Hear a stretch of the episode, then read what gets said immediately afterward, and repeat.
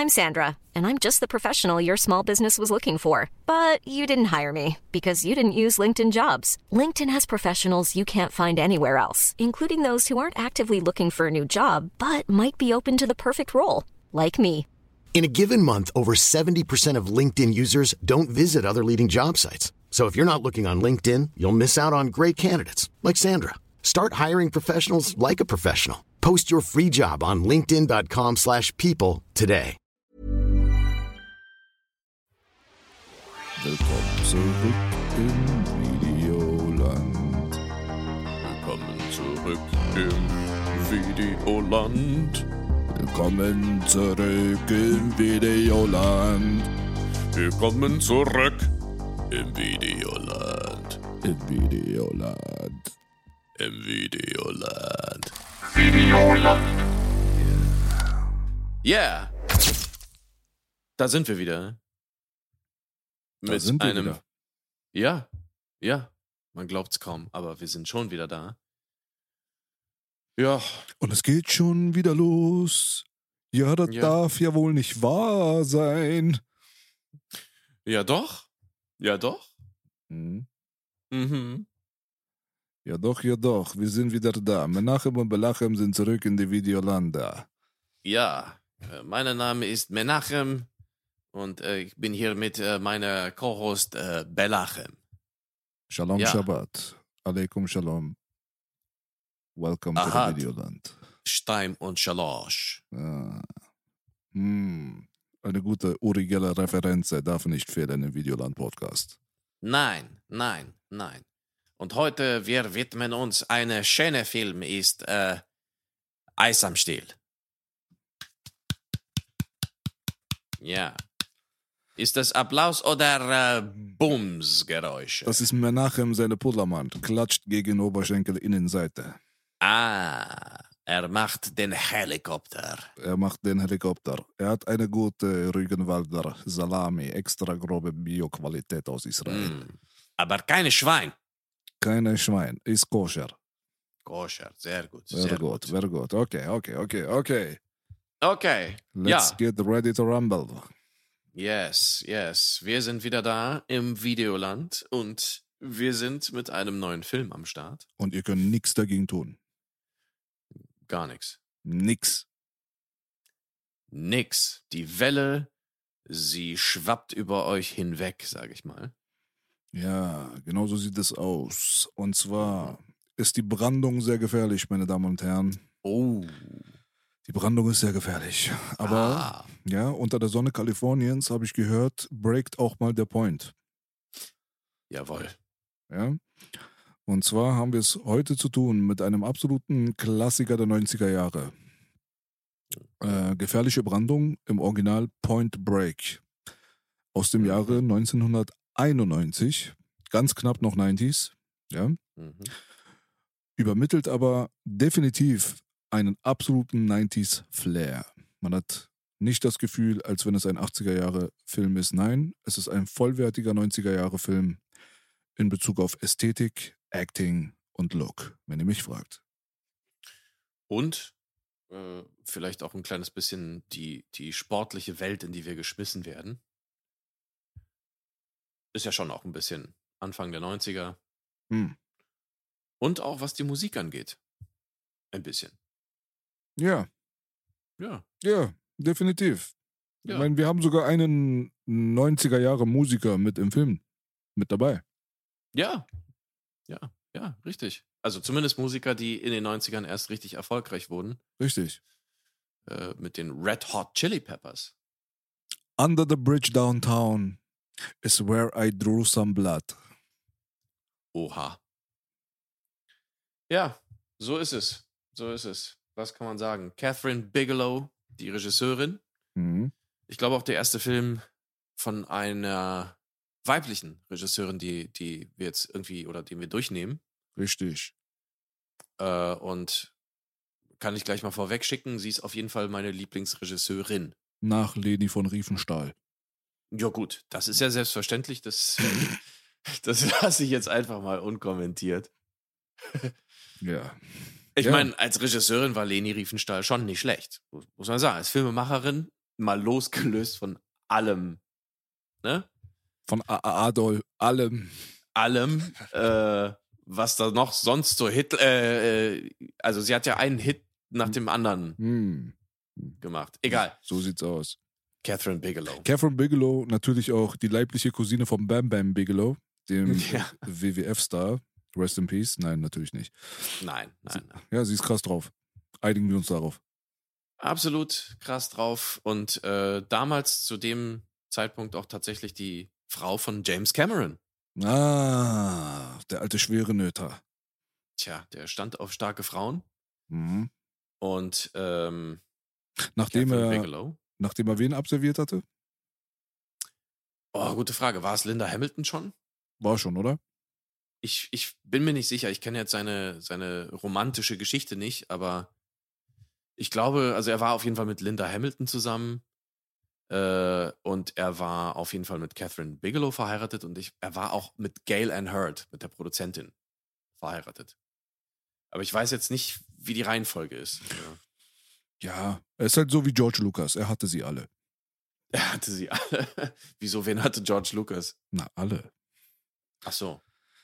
Ja, okay. Wir sind gut eingestiegen. Ja, die gute Katrin auf jeden Fall. Ähm, Würde ich auf jeden Fall, ja, ich würde auf jeden Fall zustimmen. Sie ist eine sehr starke Regisseurin. Sie ist eine der wenigen Regisseurinnen, Mhm. muss man dazu sagen. Ähm, hat relativ früh angefangen mit The Setup im Jahre 1978. Habe ich nicht mitbekommen. Also Mhm. ihre Filme sind mir nicht bekannt. Hab die nie gesehen. Bis zu Mhm. Blue Steel mit Jamie Ja. Lee Curtis. Das war so, Richtig. ja, den habe ich wahrgenommen, definitiv. Dann kam halt auch schon die gefährliche Brandung hinterher oder Point Break, aber bleiben wir bei gefährliche Brandung einfach, Mhm. weil wir einen deutschen Podcast haben und es bleibt dann auch schön deutsch heute.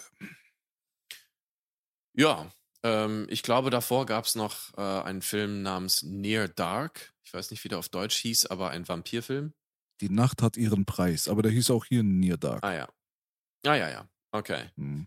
Ähm, genau. Und der war vielleicht nicht ganz so stylisch wie äh, die Lost Boys, aber kam ungefähr zur selben Zeit raus. War so ein kleines bisschen so ein Konkurrenzprodukt, wenn ich mich recht erinnere. Hm. Ähm, aber ja, der erste wirklich absolut bemerkenswerte Film und ich glaube auch der, oder zumindest einer der erfolgreichsten Filme ihrer Karriere war dann Point Break Hm. oder Gefährliche Brandung. Ja, Mann. Blue Steel war aber auch ein ziemlich bekannter Film. Ich weiß jetzt nicht, wie viel Mhm. der eingespielt hat, aber internationaler Erfolg definitiv. Lief auch früher hoch und runter im Fernsehen. Kannte man auf jeden Fall aus der Videothek Genau. und aus dem TV. Richtig. Richtig. Dort dann eine starke Frau als äh, Hauptfigur, Jamie Lee Curtis, hast du ja schon gesagt. Ähm, ja, aber jetzt hier bei Point Break, ich glaube mit Point Break, äh, ich, ich sag mal Point Break, weil gefährliche Brandung irgendwie. Ja gut, ich sag auch gefährliche Brandung. Nee, sag, was du willst. Ey, ja. hallo, ist eine freie Welt. Ich sag gefährliche Break. Gefährlicher Break. Gef gefähr Point Brandung. Point Brandung. Ja. Marlon Point Brandung. So ist es. Okay, cool. Kl Klaus Maria Brandunger. Hm, okay. Ja, such Ja. dir aus. Gechillt, Ja. Brother. Mach, wie du willst. Okay. Okay, okay, okay. Ja, ich, äh, du weißt, ich, ich drücke mich einfach aus, kreativ. Und, äh, Ja, wenn die Leute dich ein bisschen näher kennen würden, dann würden sie wissen, dass es ein relativ haarsträubendes Statement ist. mm. Das ist so ähnlich wie bei Boogie oder bei Jim Carrey. Jim Carrey. Mhm. Jim Carrey drückt sich ja auch auf eine sehr interessante Art und Weise aus. Habt ihr ja mitbekommen, ne? Er malt auf jeden Fall in, sein, in seinem Holzhütchen mitten im Wald, in seinem Mhm. Cabin in the Woods, Ja, mit seinem kleinen Schniedelwutz, nee, mit seinem, natürlich mit seinem Pinsel, hallo, ja, das war ein Ja. kleiner Spaß, ja, mit seinem kleinen Pinsel malt er. So, Mhm. kommen wir aber zurück zum Thema. ja. Und zwar geht es um einen Surferfilm, denkt man, irgendwo Mhm. auch gar nicht mal so falsch, weil letztendlich dieser Film eine Welle losgetreten hat. Ui, ui, ui. Ja, und zwar auch für die Surfing-Community, für den Sport insgesamt. Und somit hat ein großer Push in Richtung Mainstream stattgefunden für die Surfer Boys. Und Man könnte Girls. sagen, dass, ja, man könnte sagen, dass dieser Film vielleicht einen ähnlichen Effekt auf die Leute hatte wie Bloodsport damals mit Kampfsport. Guter Vergleich, guter Vergleich, ja. Aber Ja. wenn man jetzt einfach nur sowas erzählen würde, würden die Leute denken, ey, was ist denn das für ein scheiß langweiliger Podcast, jetzt mal ganz ehrlich. Erstmal machen die dumme Witze die ganze Zeit, machen irgendwelche Mhm. pseudo-israelischen Akzente nach, die sie nicht gut beherrschen. Nee. Und jetzt quatschen sie auch noch über irgendwelche Surfer. Also äh, gibt es irgendwas Langweiligeres außer Surfen? Jetzt mal ganz ehrlich. Also für alle Leute, die nicht surfen, kann man sich überhaupt vorstellen, dass ein Film entstehen kann, der dann ums Surfen geht. Ist doch schon Mhm. so ein vorprogrammierter stupid motherfucking Fail. Aber nein, ist es nicht. Ja, Mhm. da wurde nämlich einiges in einen Topf geworfen, wo der Aspekt des Surfens dann nicht der dominante Part ist, sondern einfach ein ja, interessanter, zentraler Punkt, der im, in Kombination mit Bankraub, Romantik, Männerfreundschaft und Spiritualität dann einen sehr interessanten Mix ergibt namens Point Brandon. Äh, gefährliche, gefährliche Break. Gefährlicher Break. Ähm, ja, ich würde sagen, dieser Film hat im Prinzip, oder dieser Film ist ähm, der Prototyp des stylischen 90s Actionfilms. Ach, guck mal, echt? Würde ich sagen. Ja, schon irgendwie. Ja. Hat auf jeden Fall Ja. eine gewisse Präzedenz gesetzt, aber da gab es ja auch nochmal T2. Ja, natürlich, klar. Ähm, das ist natürlich auch ein bisschen unglücklich, weil der ja im gleichen Jahr Mhm. rauskam. Geil eigentlich. Ähm, eigentlich geil, natürlich, aber muss man mal vorstellen, zwei Ehepartner ähm, machen, machen zwei Filme, die so sind. Also, das, das kann man sich gar nicht vorstellen, ne? Abgefahren. Was hast du gemacht? Ja, ich habe Point Break gemacht. Ach cool, ja, ich habe ich hab Terminator 2 gedreht. Mhm, okay, okay. Wir sind ein regiert Power Couple. High five. ja, aber so, aber so richtig. Mhm. Ähm, nee, was ich damit meine ist, ähm, also Terminator würde ich jetzt fast gar nicht dazu zählen. Terminator 2 ist, ist einfach eine Ausnahme. Ist einfach ein Ausnahmefilm, der sehr viele andere Sachen gestartet hat. Ähm, ich will den so ein kleines bisschen einfach aus Fairnessgründen aus diesem Vergleich rausziehen, weil ja, Terminator 2 ist einfach ein Monster von einem Film. So, Mhm. und das ist ein bisschen unfair, sag ich mal, den jetzt irgendwie aufzuführen. Auch wenn das natürlich stimmt. Terminator 2 hat sehr viel losgetreten. Ähm, aber das können wir vielleicht mal, ja, in, einem, in einer gesonderten Folge mal erörtern, was er gemacht hat. Ja, Ähm, nicht aber nur Point vielleicht. Break- Hallo, hallo, hallo. Nicht nur vielleicht. Also, Ja, ja. ich sag ja nur, ich sag ja nur, ne? Mhm. Aber Point Break ist ähm, dafür, dass es eben kein Science Fiction ist, dass es kein VFX ähm, Pionierfilm ist, ähm, sondern ein ja doch sehr in der realen Welt verwurzelter Film, ähm, hat er ja trotzdem eine, eine stilistische Richtung vorgegeben, die schon ziemlich einzigartig war. Also, was ich damit sagen will, ist einfach, dass wenn man natürlich irgendwie sowas wie Science Fiction und äh, ja, wie Terminator 2 und sowas, also wie, wie überhaupt die Terminator-Welt hat, dann ist es vielleicht zu erwarten, dass man die Grenzen der Technologie sprengt. Gerade von, ja, bei jemandem wie James Cameron. Das hat man ja vorher schon bei ein paar Filmen gesehen, was er so alles drauf hatte, aber ähm, Catherine Bigelow hatte sich ja auch schon hervorgetan, aber mit diesem Film hat sie quasi neue Wege beschritten und hat quasi dann doch schon, wie ich finde, ein bisschen eine, eine neue Ära des Actionfilms eingeleitet. Ja, ist verständlich, definitiv. Der Ja, Vergleich Wenn man mit, jetzt nicht auf Science Fiction geht, sondern Ja, nur auf Action. Ja, genau. Also der Vergleich mit Terminator 2, der hängt natürlich so ein bisschen hinterher, äh, kostet ja auch nur ein Viertel. Ist ja auch schon ein wichtiger Aspekt, ja. Also 24 Millionen im Vergleich zu 100 Millionen. Gut, Ja. also dass da die Technologie und so weiter nicht immer das Hauptaugenmerk ist, um einen guten Film zu machen, das hat ja genau dieser James Cameron dann später mit Avatar dann bewiesen, ja, der mir am Arsch vorbeigeht und der kostet halt eine Menge Geld. Gut, schön und gut, aber gucke ich mir nie wieder an wahrscheinlich. Ähm, Hm. kann ich mir nicht vorstellen. Wozu auch? Aber dann hast du halt Aliens gehabt und dann hast du halt Terminator 2 gehabt und so ein Zeugs. Und äh, da wurde das, da wurde das halt, ja, effizient umgesetzt. Und vor allem die Waage wurde sich gehalten. Also man vernachlässigt nicht die wichtigen Aspekte der Filmemacherei, nur um krass auszusehen und das bringt halt nicht. Richtig. Richtig. Das, äh, ich will da nochmal kurz The Abyss erwähnen, weil der immer so ein bisschen, ja, so ein bisschen stiefmütterlich behandelt wird. Ähm, ist aber trotzdem ein sehr, sehr technischer Film, Mhm. gleichzeitig aber auch echt ein ganz cooler Science-Fiction-Film. Mhm. So, also auch von der Geschichte her, von den Charakteren. Fand den super. Absolut, absolut, Absolut. absolut. Ja. Absolut. Aber ich verstehe, was du meinst mit Point Break, Point Break, gefährliche Brandung. Das ist schon, ja, es war schon eine, eine gewisse Art von Blueprint für andere Filme, die dann später rausgekommen sind. Vielleicht hat man sich da Mhm. auch gegenseitig beflügelt oder es war halt irgendwie einfach Zeitgeist oder wie auch immer. Das kann ich jetzt nicht so zu 100% beurteilen. Erinnert hat mich direkt am Anfang natürlich durch diese Überfall-Szenarie und so weiter auch das Ganze ein bisschen an Reservoir Dogs. Und Mhm. äh, da hat man auch eine ähnliche Ästhetik, da hat man auch eine ähnliche Herangehensweise. Ob man sich da von Catherine Bigelow so ein bisschen hat inspirieren lassen, weil der Film kam ja auch ein bisschen später. Jetzt nicht wesentlich später, aber schon zwei Jahre, glaube ich. Ne? Ist Reservoir Dogs auch von 92 oder 93? Ich glaube 92. 92, na gut, ein Jahr später. Aber kann ja trotzdem sein, dass da so ein bisschen, ja, die Inspiration wichtig war und dass dort Pionierarbeit geleistet wurde. Es war halt vorher da, so, und Mhm. diese realistische Angelegenheit mit diesem modernen 90s-Look, der sich dann doch schon so ein bisschen abgegrenzt hat von den 80s-Action-Krachern, das ist schon auf jeden Fall so ein Ding, was man Point Break zuschreiben sollte, weil ich persönlich auch nichts anderes kenne, was vorher war, was genau diese Stilistik vorgegeben hat. Genau. Genau. Vor allen Dingen das Ganze irgendwie auch in so ein, also in dieses Surfer-Milieu sozusagen so ein bisschen zu verorten und ähm, ja, das, das ja doch schon zu einem Stilelement der ganzen Story zu machen. Ähm, das war schon, das war schon eine etwas neue Herangehensweise und das war cool. Ja, mit Sicherheit. Sehr cool sogar. Auf jeden Fall. Also wir haben, wir haben einige Filme aus den 90s, die bahnbrechend waren.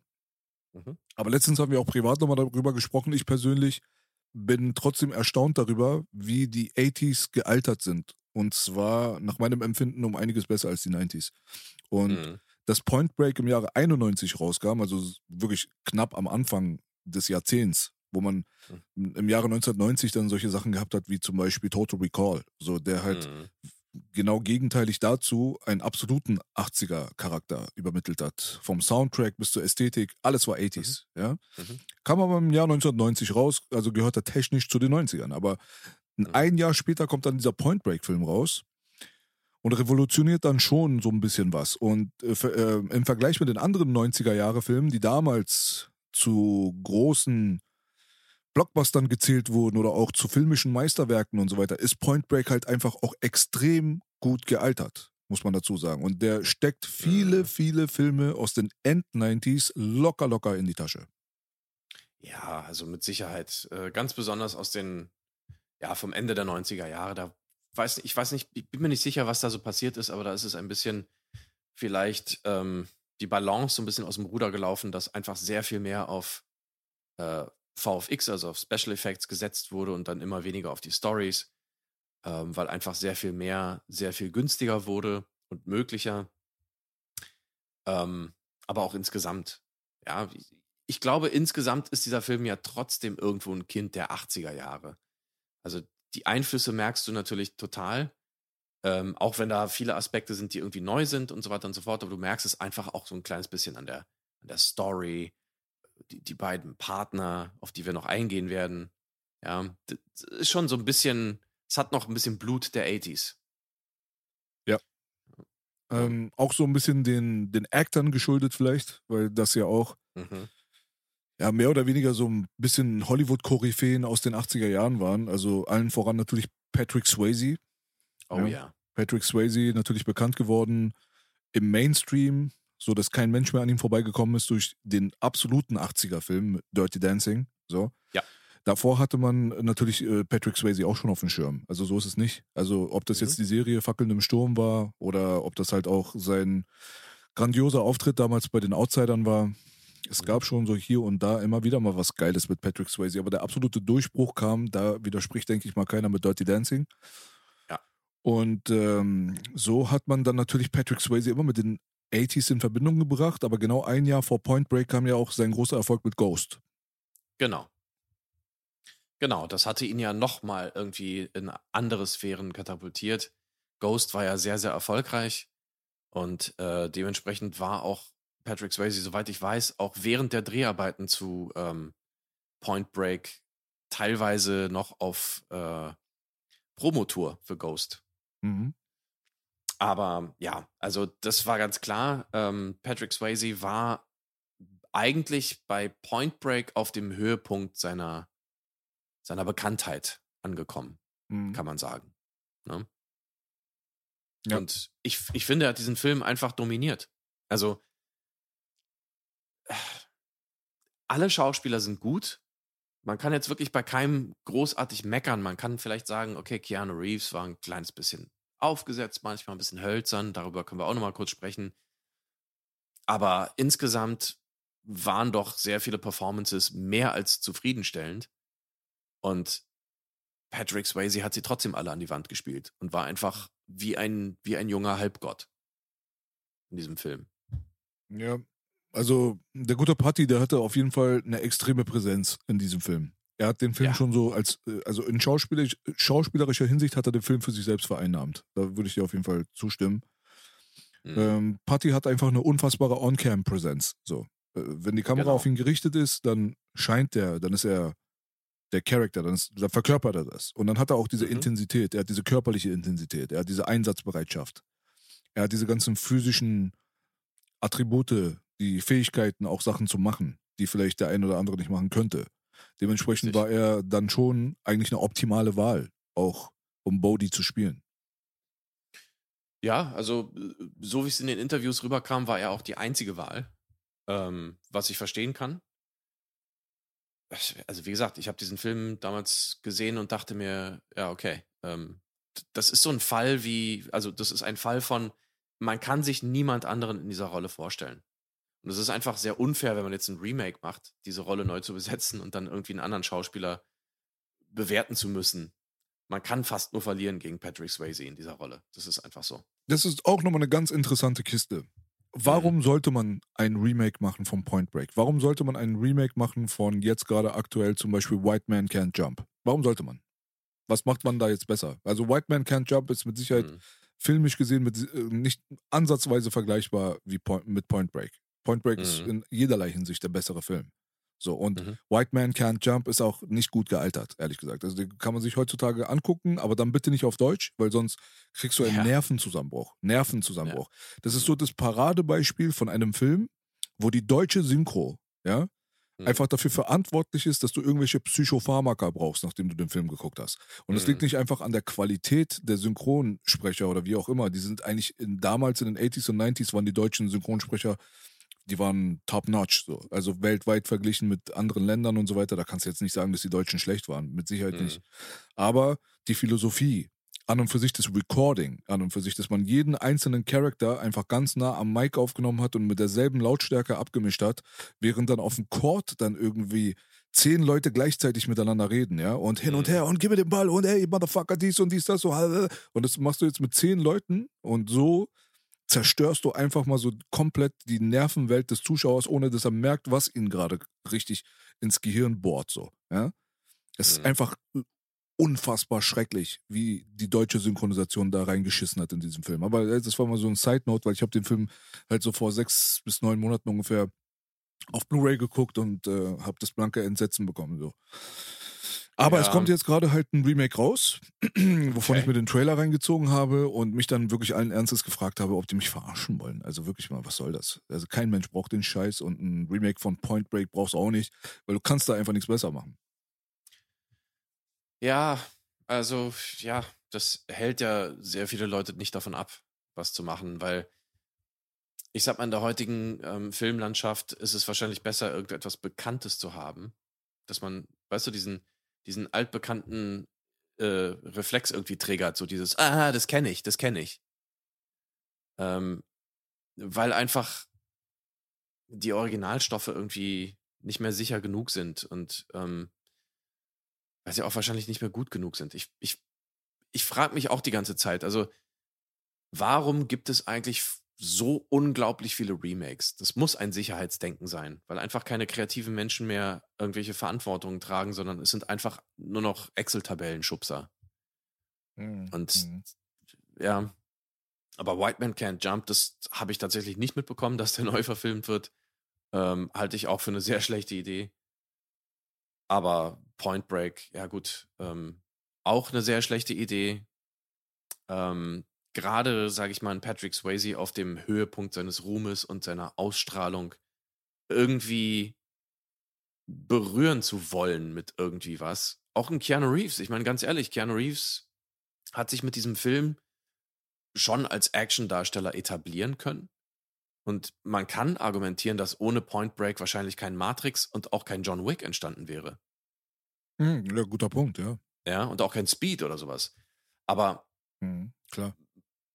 Weißt du, diese beiden irgendwie und diese, diese, diese komische Atmosphäre dieser naiven Jugend so ein bisschen und auch dieser jugendlichen Kraft, die irgendwie Point Break für mich symbolisiert.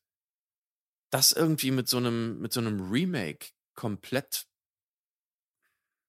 zu missachten und ich weiß nicht, also das für mich hat es auch keinen Sinn gemacht. Ich glaube, der einzige Aspekt war, dass man gesagt hat, okay, wir können die Action besser machen. Und in der Tat sind auch die Aufnahmen, die sie da irgendwie gemacht haben bei diesen ganzen Extremsportarten und so, sie haben ja ein bisschen ne, variiert beim Remake. Ähm, die sind tatsächlich sehr spektakulär, aber der Rest des Films ist, ähm, ja, kannst du vergessen. Okay. Ähm, okay, mir wird jetzt gerade was klar. Was ich äh, jetzt gerade nicht wusste. Ich habe das jetzt gerade nebenbei mal ganz kurz erstmal so geschnallt, dass es ein Remake davon gibt. Mhm. Achso, ich wusste das gar nicht. Ich ja, dachte ja. jetzt, äh, das ist jetzt irgendwie so eine, ja, so eine hypothetische Angelegenheit. Sollte mal einmal ein Remake irgendwie kommen. Achso, die haben ein Remake von dem Scheiß gedreht schon. Und der kam ja, im Jahr 2015 raus. Richtig. Und der ist Gott sei Dank an mir vorbeigegangen. God bless.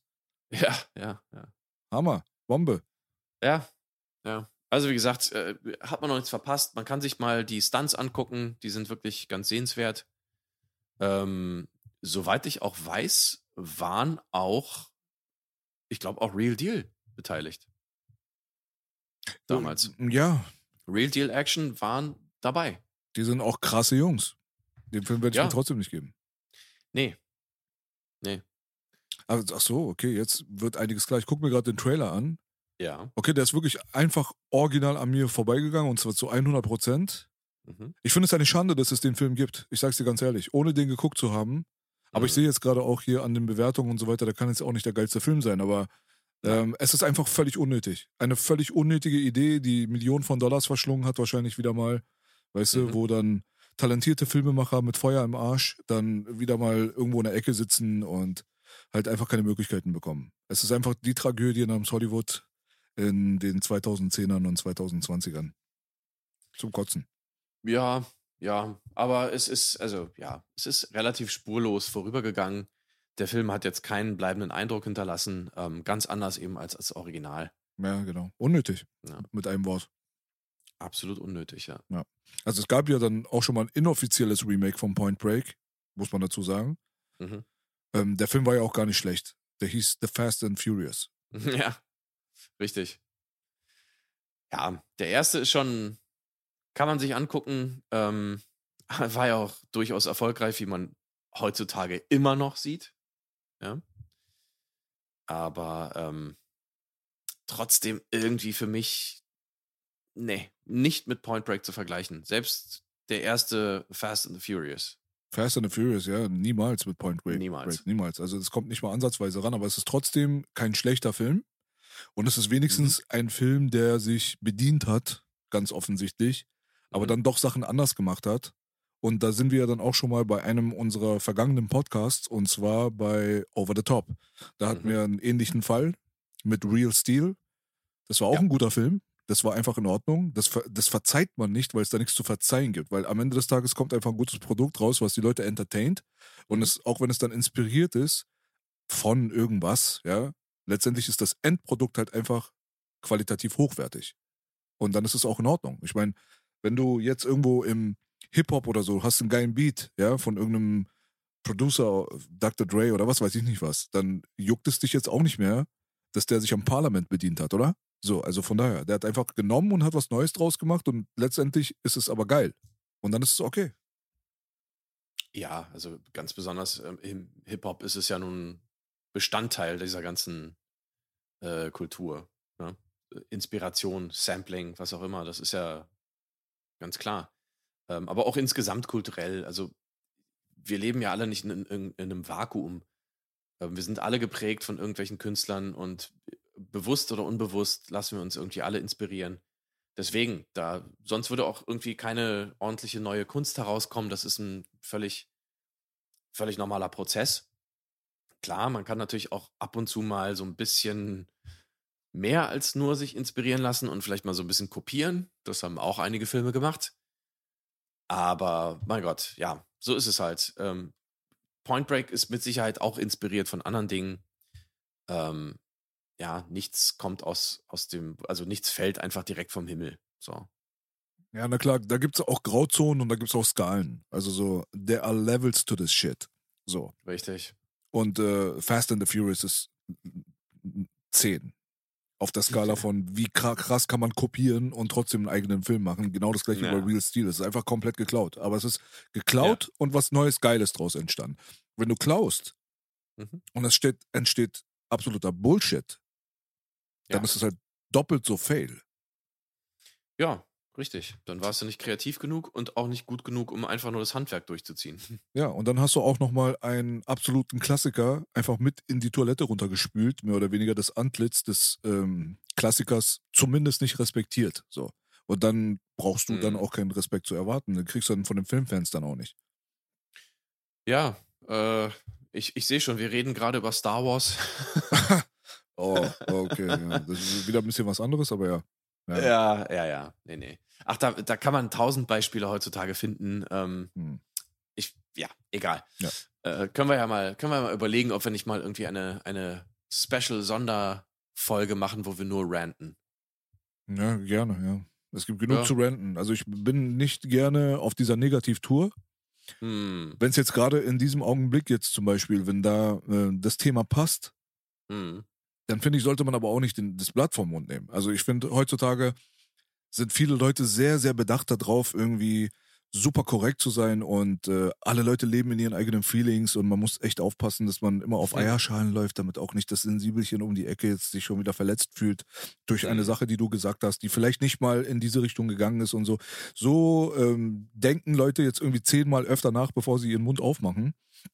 Und das bringt halt eine Verkrampftheit ins Gefüge, im Deckmantel der Positivität. Aber es ist halt genau das Gegenteil. Es ist eigentlich negativ ohne Ende, weil äh, solche Sachen, nämlich Sachen mal anzusprechen und auch sie direkt auch mal anzusprechen, haben ja auf längere Hinsicht äh, einen großen positiven Outcome auf das Große und Ganze, weil dadurch sich Verbesserung und Veränderung überhaupt erst etablieren kann.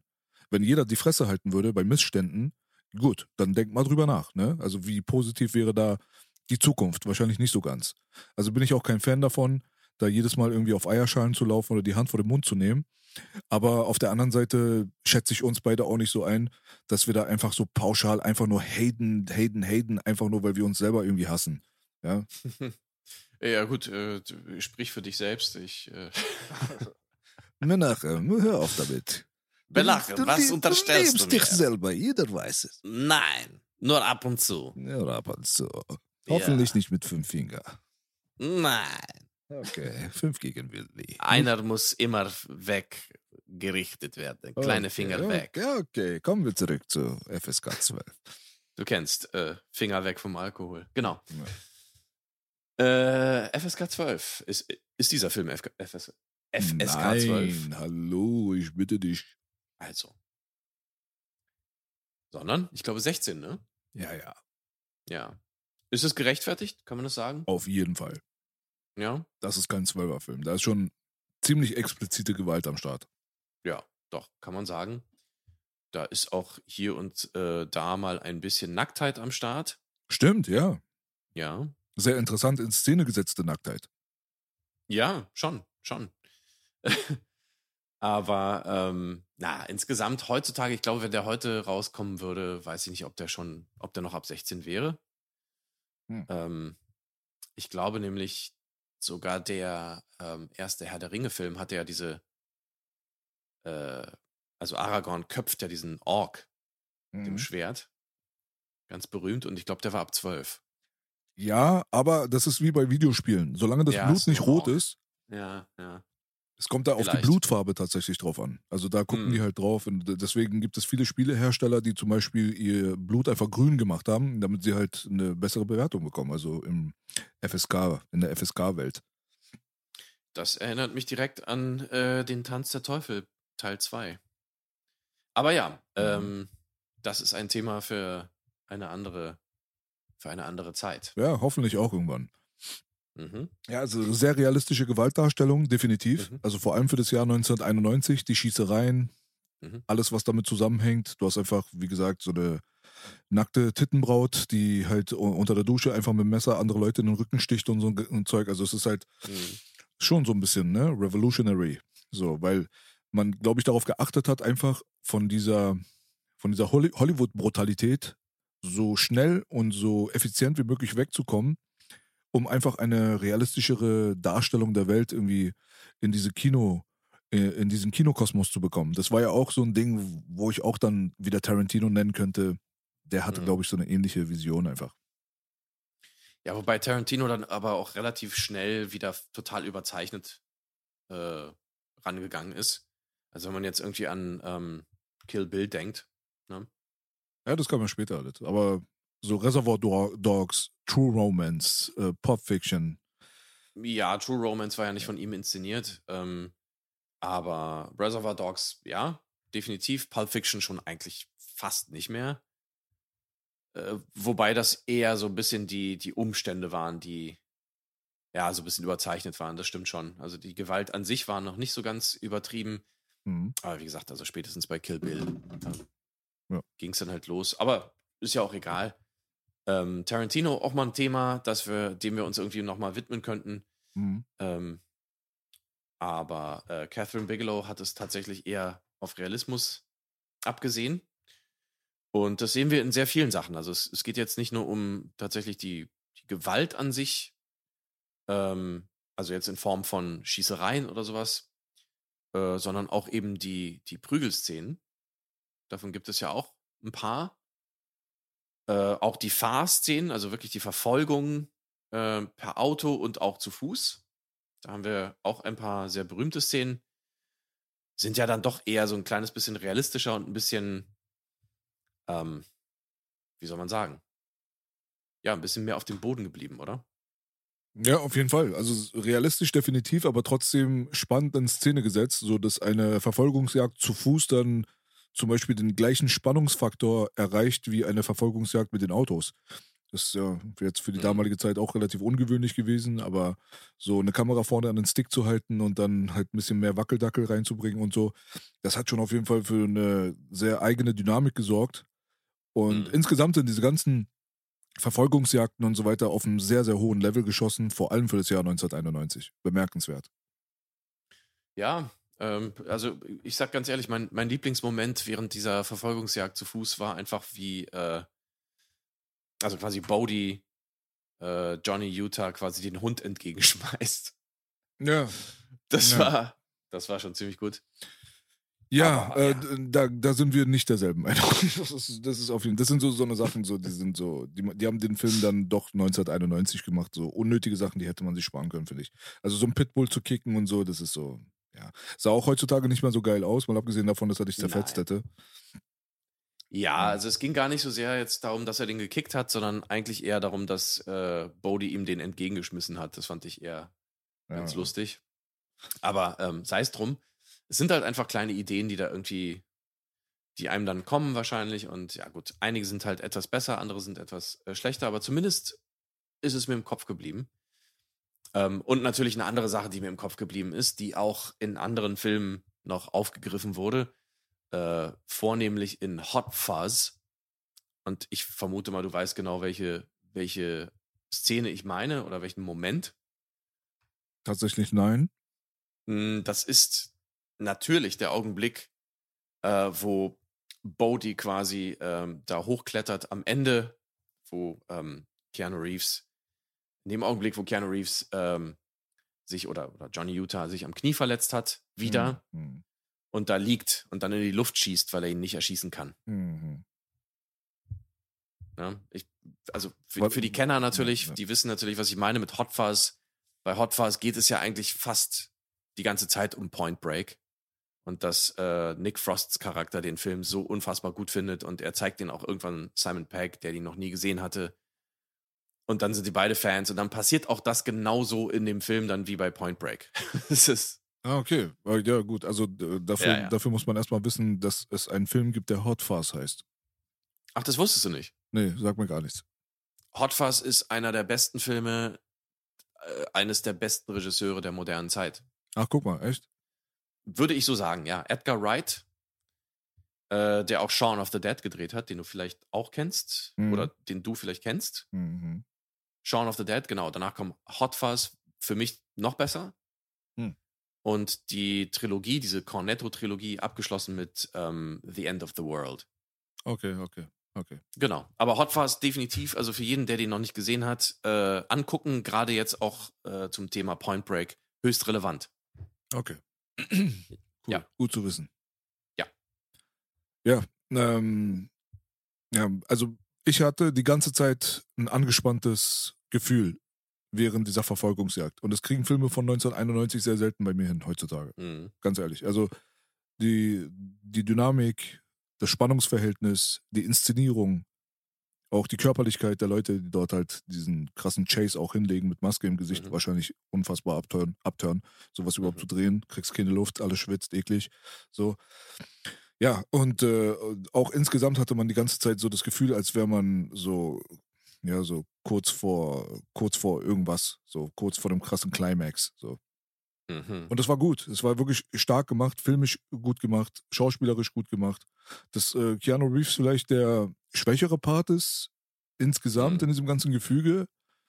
Das ist auch vielleicht dem geschuldet, dass die anderen halt teilweise sehr stark waren. Also nicht nur ein Patrick Mhm. Swayze, der da die Show gestohlen hat, aber auch Gary Busey zum Beispiel. Hat Mhm. sehr gute Leistungen abgeliefert. Ich fand, mal abgesehen davon, also jetzt mal ganz kurz, äh, natürlich Rest in Peace Patrick Swayze, also ich vermisse den Mann, ganz ehrlich. Also Mhm. ist einer von denen, die viel zu früh gegangen sind und äh, von dem ich sehr, sehr gerne mehr gesehen hätte. Aber Ja. da kommen wir vielleicht am Ende nochmal dazu. Laurie Petty als äh, Tyler hat auch Mhm. einen guten Job gemacht. Auf jeden Fall hat Super, ihre ja. Rolle wirklich, ja, also sehr ungewöhnlich. Es ist auch vielleicht dann schon wieder Catherine Bigelows Ding oder ihr zuzusprechen, genauso wie die, wie das Casting von Keanu Reeves. Also, so wie ich Mhm. das mitbekommen habe, war sie ja diejenige, die sich da auch wirklich aktiv dafür eingesetzt hat, dass er letztendlich Johnny Utah wurde, weil das Drehbuch ist ja rumgegangen in Hollywood, das war auch eine Zeit lang schon bekannt, dass da so ein Film irgendwie im Raum steht und da sind halt auch äh, Namen gefallen wie Charlie Sheen, Johnny Depp, die dann Johnny Utah hätten spielen sollen. Mhm. Ja, und ähm, das Mädel, also Laurie Petty, das äh, etwas ungewöhnlichere Love Interest hier in diesem Film, ist halt so, wie es auch vom Filmteam beschrieben wurde, vielleicht jetzt nicht diejenige, an die man direkt denkt, wenn man an ein kalifornisches Surfer-Girl jetzt gerade denkt. Ne? Also vor allem damals Mhm. wahrscheinlich eher blond mit langen Haaren und äh, halt, ne, so ein bisschen mehr so dieses California Games Feeling, ne? Jeder, der einen Mhm. Mega Drive damals gehabt hat, der weiß, was ich meine. Aber nein, das war Mhm. Laurie Petty. Laurie Petty war halt relativ, ähm, ja, athletisch, ein bisschen muskulöser, blaue Augen, dunkle schwarze Haare, kurz. Mhm. Alles nicht so ganz so Stereotyp. Nee, aber genau das war die richtige Entscheidung ähm, letzten Endes, weil sie ja auch durchaus diese, diese Anforderungen erfüllen musste. Sie hat ja dann auch bei diesem Footballspiel mitgespielt und so, dieses legendäre ähm, und so weiter und so fort. Ich fand sie tatsächlich sehr, sehr gut gewählt, weil sie einfach Charakter hatte. Ähm, und das, also, ne, nichts gegen ein blondes Surfer-Girl oder sowas, aber das wäre halt schon vielleicht ein bisschen generisch gewesen. Und dieser Film, und da muss ich sagen, hat sie eine wirklich eine Weitsicht bewiesen. Also die, die Kati, äh, Catherine Bigelow, ähm, der Film hat halt einfach stilistisch sehr geprägt. Dementsprechend musste sie natürlich irgendwie gegen die generischen äh, Möglichkeiten irgendwie angehen. Und bei äh, Tyler, also Laurie Petty, bei der Besetzung von Laurie Petty ist ihr das total gelungen, finde ich. Also die hat mich tatsächlich auch irgendwie so ein bisschen in ihren Bann gezogen, weil die einfach so ein bisschen ungewöhnlich war und sehr intensiv. Ja. Ja. Wahrscheinlich die perfekte Wahl für diese Rolle. kann mir Ja. auch da niemanden besseren vorstellen, ganz ehrlich Nee. gesagt. Sie hat am Anfang so diese, diese Distanz und dieses Kühle und so weiter rübergebracht, in dem Augenblick, wo äh, Utah, aka Keanu Reeves, versucht hat, sich dort irgendwie reinzusnitchen in diese Mhm. ganze Situation.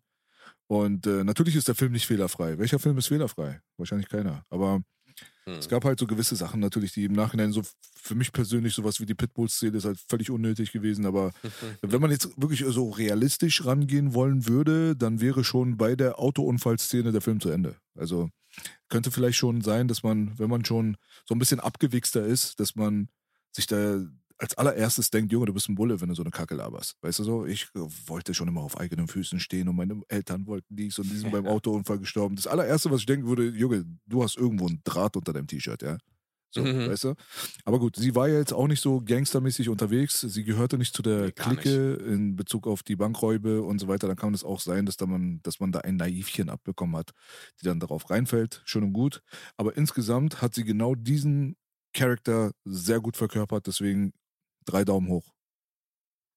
Ja, ähm, ja, also ich, ich will vielleicht noch kurz erwähnen, weißt du, der Aspekt, dass Keanu Reeves jetzt ja auch eigentlich doch ein sehr hübscher Mann war, der ihr anscheinend doch sehr gut gefallen hat, hat vielleicht auch nochmal eine Rolle gespielt, weil du glaubst Leuten eher, wenn du sie auch sympathisch findest, weißt du? Also, das muss jetzt nicht der ausschlaggebende Faktor gewesen sein. Es war natürlich trotzdem irgendwie eine sehr aufgesetzte Story, aber ähm, ne, will ich nur mal kurz anführen.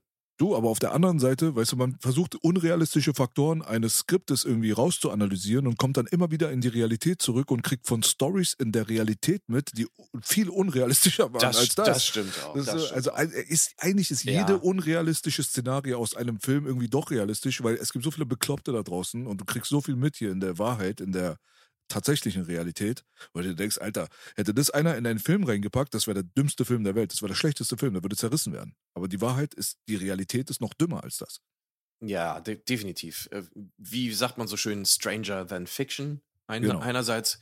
Ähm, andererseits würde ich auch sagen, in der heutigen Zeit, Satire ist tot, habe ich schon mal gesagt. Ähm, die Realität ist einfach wesentlich dümmer als sogar jede Satire mittlerweile. Ähm, insofern, ja, es ist jetzt wirklich äh, Korinthenkackerei ein bisschen, dass Klar. man, ja. Aber wenn, dann geht man halt auf die Aspekte. Genau, genau.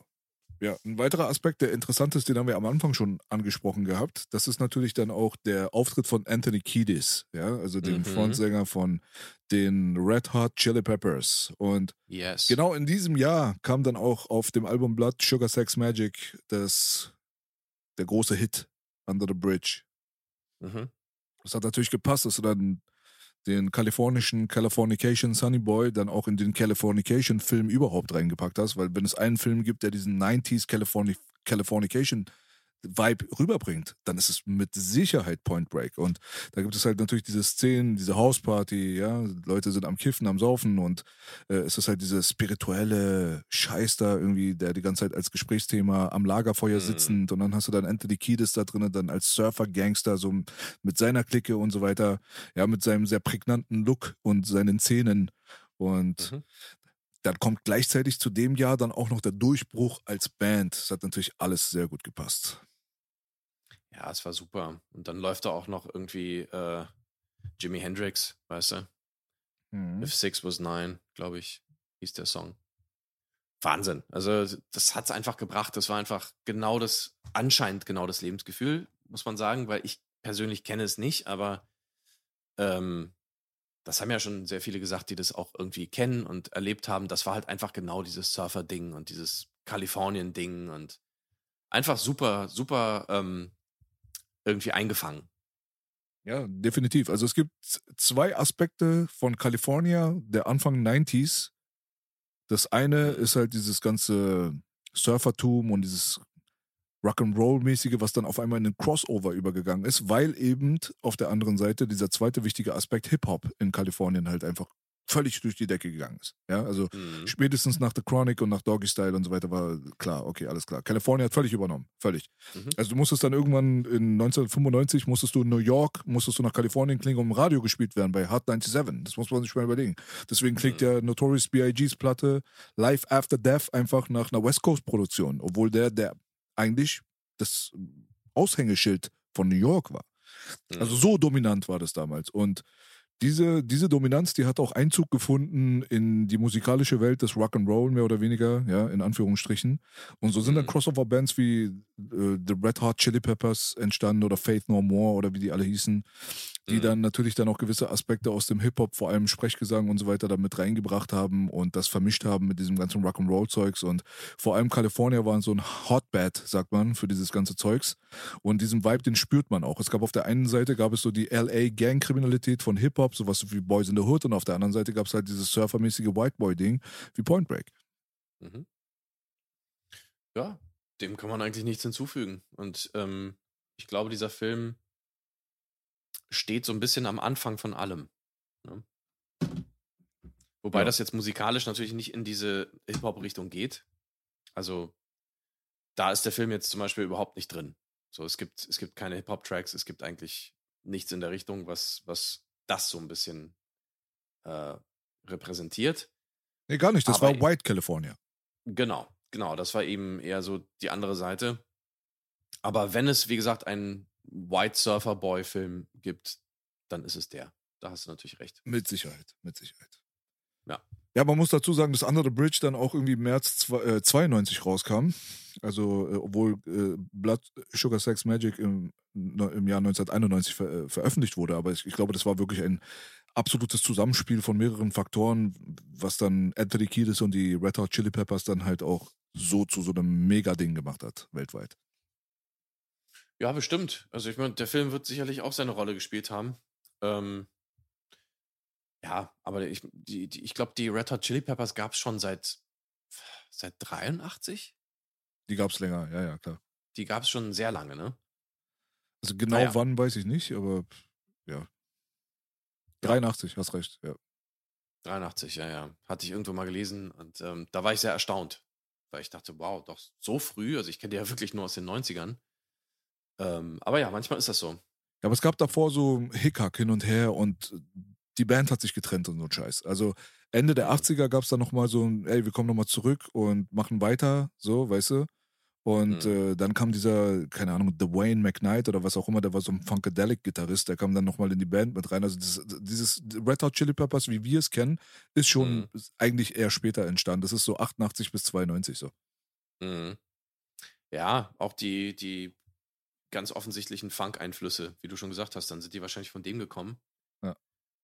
Ja. Ähm, ja, aber äh, kommen wir noch mal ganz kurz zurück. Du meintest ja irgendwie gerade, dass auch äh, Catherine Bigelow ja sehr darauf geachtet hat, dass sie ihre Casting-Vorstellungen durchgesetzt hat. Keanu Reeves und auch äh, Laurie Petty zum Beispiel. Aber was auch noch sehr gut war, ähm, dass sie darauf bestanden hat, dass die Schauspieler ihre eigenen Action-Szenen machen, beziehungsweise eigentlich hauptsächlich die, die Kämpfe. Natürlich, manche Action-Szenen erfordern halt einfach Stunt-Leute, aber die Kämpfe wenigstens ähm, sollten eben von den Schauspielern selbst gemacht werden. Und auch das ist ein Faktor, den hattest du damals eigentlich nicht so häufig. Mhm. Also das ist jetzt natürlich ein Patrick Swayze, der, der schon sehr oft seine oder eigentlich fast immer seine eigenen Stunts gemacht hatte.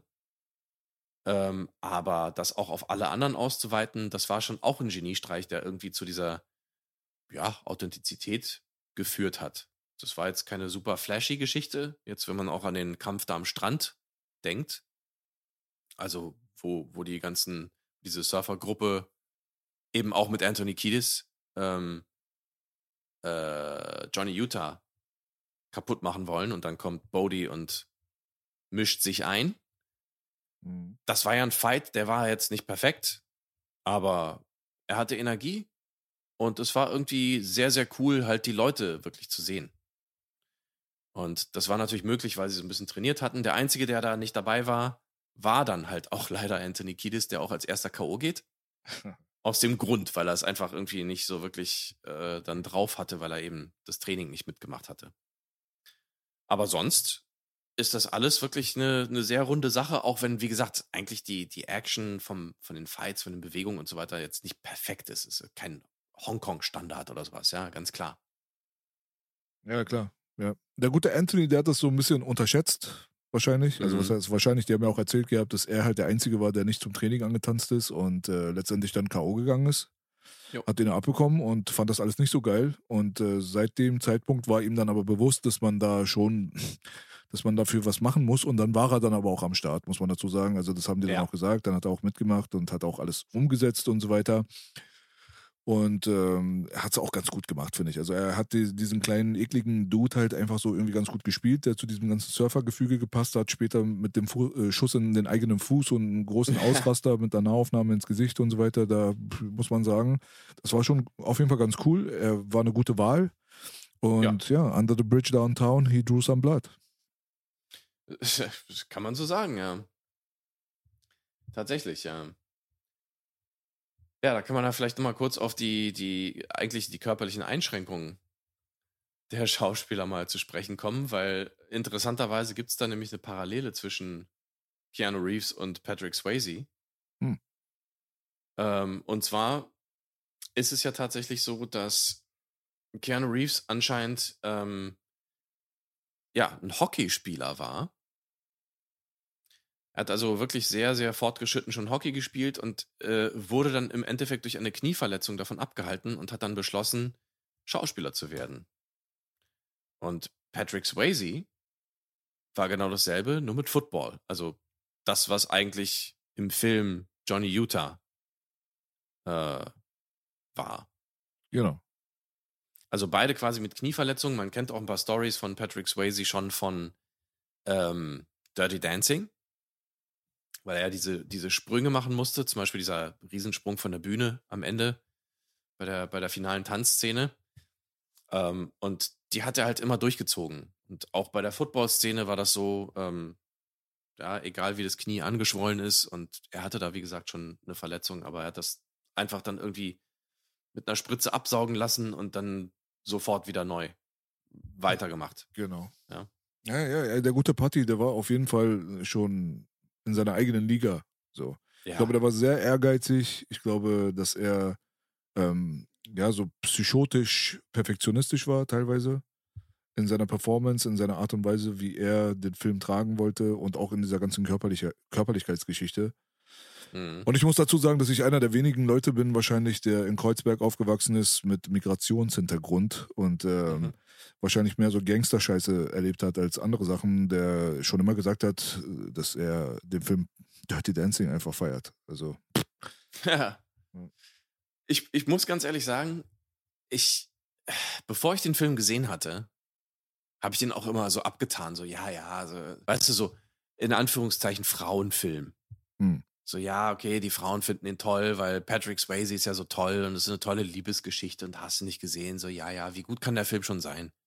Und dann habe ich den relativ spät gesehen und muss ganz ehrlich sagen, also ich war, ich war wirklich hin und weg von dem Film. Ich fand, ich finde den super. Wallah, guck mal. Ja, natürlich. Ich finde den richtig, richtig gut. Krass, ja. Ja, ich finde die Mucke krass, ich finde die Schauspieler krass, ich finde die Story gut. Der, der Film ist super. Ja. Was soll man dazu sagen? Auf jeden Fall. Also Dirty Dancing ist einer der 80s-Filme für mich, der ist auf einem Level mit E.T. und Back to the Future. Also jetzt alleine, natürlich filmisch nicht vergleichbar, 0%. Aber es geht einfach nur darum, was sind die prägnanten Filme der 80er Jahre, die du mit den Ja. 80er Jahren auch direkt in Verbindung bringst und die den größten Impact hatten in den 80er Jahren auf das Filmpublikum. Und da muss man Natürlich. Dirty Dancing mit in den Pool mit reinnehmen, sonst hast du keine Ahnung vom Film. Natürlich, natürlich. Äh, also da rennst du bei mir komplett offene Türen ein. Das ist für mich genauso klar. Ja. Also Vielleicht kann man den Film auch mal durchnehmen. Also hätte- der hätte es verdient. Also wirklich, der hat einen großen Impact auf die Welt. Ich, wie gesagt, ich finde den super. Ja. Also es ist, ähm, es ist ein Riesending. Riesending. Ja. Und äh, da hat man aber auch schon gesehen, wie ja, perfektionistisch oder wie einsatzbereit Patrick Swayze einfach war. Mhm. Ähm, ich glaube, der, ich glaub, der Mann war einfach für jeden Film, wo er mitgespielt hat, in dem er mitgespielt hat, einfach ein Segen. Ja. Also wirklich, weil sowas willst du natürlich. So jemanden willst du im Team, der einfach so einsatzbereit ist, der alles gibt, der auch noch angenehm ist, als von allen irgendwie als cooler Typ irgendwie wahrgenommen wird. ähm, diszipliniert ist. Also, was willst du mehr? Und dann noch so eine Ausstrahlung hat, ja? Ja, ja, genau. Also die, die. Lobeshymnen auf Patrick Swayze sind zu 100% verdient, muss man dazu Ja. sagen. Also wirklich einer von den Leuten, die ich am meisten vermisse, wo ich traurig war, als ich Ja. gehört habe, dass er da, ich glaube, Bauchspeicheldrüsenkrebs, irgendeinen Krebs hat Mhm. er, irgendwas Aggressives. Ja. Ist halt auch relativ früh von uns gegangen und das ist auch wirklich einer von den Schauspielern, wo ich sagen würde, da, da würde mein Herz bluten, wenn rauskommt, dass er pädophil war. Ja. Ja, gut. Ja. Naja, musste er Gehen wir mal einfach nicht davon aus. Ähm, ja. Ja, du weißt ja, wie Aber- das ist. Also wenn, wenn es jetzt rauskommen würde, dass Michael Jackson zum Beispiel, dass er das wirklich gemacht hat mit den, Mhm. mit den Little Boys. So, weißt du so? Hm. Äh, Ich wäre traurig. Und äh, glaub mir, Ja, es gibt klar. nur eine Handvoll Leute in Hollywood und aus dem Showbiz, wo das bei mir der Fall ist. Ich bin ein abgestumpfter Motherfucker, ich scheiß auf alles. Hm. Es gibt wirklich nicht viele. Bei Jackie Chan würde es mir auf jeden Fall krass in der Seele brennen. Hm. Bei Patrick Swayze halt auch. Und äh, da fallen mir nicht sehr viel mehr Leute ein. Also wenn jetzt rauskommen würde, irgendwie das Clint Eastwood irgendwie oder Hm. von mir aus sogar so, mittlerweile sogar Arnold Schwarzenegger. Weißt du Ja. so? Das, ich kann es mir bei ihm nicht vorstellen, aber Nee. ja, also es gibt halt nicht viele Leute, weißt du so, wo ich so diese Emotionalität überhaupt verspüre, um zu sagen, oh bitte, lass den mal ein guter Mensch gewesen sein, weil ich habe da irgendwie so einfach so eine gute Aura verspürt und bla bla. Ja, bei guten Menschen, das ist immer so ein bisschen schwierig. Also, Ja, in Hollywood Ich glaub- ja, ich, ja, auch woanders. Also, ich glaube, bei Jackie Chan hätte ich da vielleicht schlechte Neuigkeiten für dich. Nein, hör mal auf jetzt mit der Kacke. Jetzt. Also jetzt nicht, nicht, nicht was das angeht, ne? Nicht was Kinder oder sonst was angeht. ja, das ist das Einzige, was zählt. Der kann echt alles ficken, was nicht bei drei auf dem Baum ist. Ist mir scheißegal. Soll einfach nur seine Finger von Kindern gelassen haben. Ja, also, nee, nee. Ja, aber das weißt du ja nicht. Aber ich sag mal so. Ja. ja ich ich habe schon, ich hab schon so ein paar Sachen gehört in der Richtung. So auch von eurer Ecke. Ey, ganz ehrlich, Alter, lass den, lass den der Marquis de Sade sein. Das ist mir scheißegal. Hm. Ja, also es gibt da schon einige Geschichten, dass äh, Jackie Chan kein Kind von Traurigkeit ist und auch ähm, durchaus auch nicht der netteste Mensch ist, aber ähm, ich sag mal so, das ist auch alles immer eine Wahrnehmungssache. Wer hat das irgendwie erfahren? Was für eine Laune war da? Was für ein Druck Ja. war dahinter? Das äh, weißt du halt alles nicht. Hm. Ähm, letzten Endes muss ich aber auch dazu sagen, ähm, ich gehe auch immer mehr da, dazu über, Menschen, also das Ganze ein kleines bisschen differenzierter zu betrachten.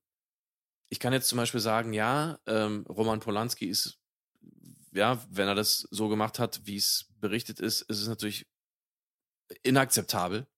Ja, Hm, Da gibt's keinen komplett Wenn. so. Ich habe eine ganze Folge davon auf YouTube. Da gibt's keinen Wenn. Das ist Ja, geklärt. ist er ja hat's egal. gemacht. Er hat selbst gesagt. Er hat selbst zugegeben. Ist vorbei. Was auch immer. Ähm, Ja, da muss man schon klarstellen. Es gibt keinen Ja. Wenn. Das ist schon ein wichtiger Punkt bei der Nummer. unabhängig davon sind seine Filme halt trotzdem gut. Ja, gut, okay. Das eine hat mit dem anderen aber nichts zu tun. Das meine ich halt, aber dass man, dass man trotzdem die Reife haben kann, zu sagen, ja gut, ich betrachte das halt differenziert. Ja, klar. Man muss ja nicht so tief in seiner Emotionalität sich verlieren. So, ich meine, wenn ich jetzt irgendwo rumlaufe und in irgendeinem Gym oder so und da läuft jetzt R. Kelly, dann renne ich jetzt auch nicht hysterisch zum DJ und sage, hey, mach es aus. Ja, aber es gibt solche Leute. Ja, es gibt ja auch solche Leute, klar, aber ich bin nicht Ja. einer von ihnen. Nee, aber ähm, ich finde es halt trotzdem auch nicht. absolut Absturz. Ich finde es tausendmal mehr Absturz als die Person, die, die sich da wichtig macht. Es gibt wahrscheinlich kein Ja. größeres Verbrechen auf der Erde als äh, Kindesmissbrauch. Ich bin dafür bekannt mittlerweile in Deutschland durch meinen Podcast, dass ich das immer wieder anspreche, weil es so, ja. mich einfach, ja, weil es mir wichtig ist, erstens mal. Weil, Hm. ja, ey, gut, ich meine, wenn du eine Zivilisation zerstören willst, was ist das beste Mittel? Geh an die Kinder. Wenn du ein Kind zerstören willst, was ist das beste Mittel? Nimm ihm seine Seele. Wie kannst du einem Kind am besten seine Seele nehmen? Missbrauch und vergewaltige es. Ganz Hm. einfach. So, und in dem Augenblick dann, wenn du so ein bisschen so, du musst auch, das, du, musst, du musst gar kein Gutmensch sein für sowas. Es muss auch gar nicht, weißt du, dass du der Weltretter sein willst. Hm. De- Denk an deinen eigenen Arsch. Denk an deine Zukunft. Denk an die Zukunft wenigstens der Leute, die, die dir am Herzen liegen. So. Hm. Und dann merkst du, das ist einfach ein riesengroßes Problem in unserer Gesellschaft weltweit. Deswegen, ich bin da schon kritisch genug. Aber ich renn trotzdem nicht zum DJ und sag, mach den R. Kelly-Song aus. So. Ja, ja. Nee, klar. Ähm, deswegen, also es ist aber auch so ein bisschen problematisch, wenn man jetzt weiß, dass äh, Richard Wagner so ein super krasser Antisemit gewesen sein soll. Und das ist halt sehr schwierig, weil seine Musik einfach genial war oder ist. Ähm, aber ja, auch ein Daniel Barenboim zum Beispiel hat sich ja dann dagegen entschieden, oder also dafür entschieden, ihn zu spielen. in Israel. Hat da auch sehr viel Kritik geerntet, aber da muss ich sagen, trotzdem Hut ab, weil es ging einfach um die Musik in dem Augenblick. Ja. Das heißt, wenn du jetzt über mhm. Film sprichst, äh, ist halt schwierig, das irgendwie zu trennen. Und ja, aber Aber ich glaube, du würdest mir schon Thema. zustimmen, dass, dass, dass, dass unterschiedliche Härtegrade sind. Also wirklich bei, bei allem Respekt, ja. Also ja, natürlich. irgendwie ein natürlich. Antisemit zu sein oder auch ein Antimuslim, also ein Islamhasser zu sein oder vielleicht irgendwie einfach Schwarze nicht zu mögen oder was auch immer, ja. Das ist schon was anderes als ein Vergewaltiger von einem Kind zu sein, ne? Muss man mal nochmal Ja. ganz kurz. Das ist, das ist klar. Also mich würde es ja auch total zerstören, wenn ich jetzt irgendwie wirklich die Bestätigung hätte, dass Michael Jackson in solche Geschichten irgendwie verwickelt war. Natürlich. Ja, du als großer Fan, also das wissen ja die Leute vielleicht nicht, die jetzt diesen Film-Podcast nur verfolgen und dich von hier kennen. Ja. Aber die Leute, die so ein bisschen durch unsere Mucke und hier und da gab es ja mal ein kleines Interviewchen und hier und da, man hat es ja so ein bisschen durchscheinen hören, aber spätestens jetzt müsste ja klar sein, so Michael Jackson ist halt in deiner Welt schon immer eine große Nummer gewesen. Ja, deiner ja auch. Also deswegen, das ist, Michael Jackson ist halt einfach generell, glaube ich, für die Musikwelt sehr, sehr wichtig. Vor allen Dingen jetzt, sage ich mal, in unserer Generation. Genau. Ähm, aber ja, Patrick Swayze genauso und Mhm. Keanu Reeves, der ja auch immer noch sehr aktiv ist und ähm, ja auch irgendwo. Keanu Reeves hat auch immer so ein bisschen dazugehört, auch wenn er so vielleicht nicht der aller, allerbeste Schauspieler war und vielleicht nicht die krasseste Ausstrahlung hatte, so wie jetzt Patrick Swayze.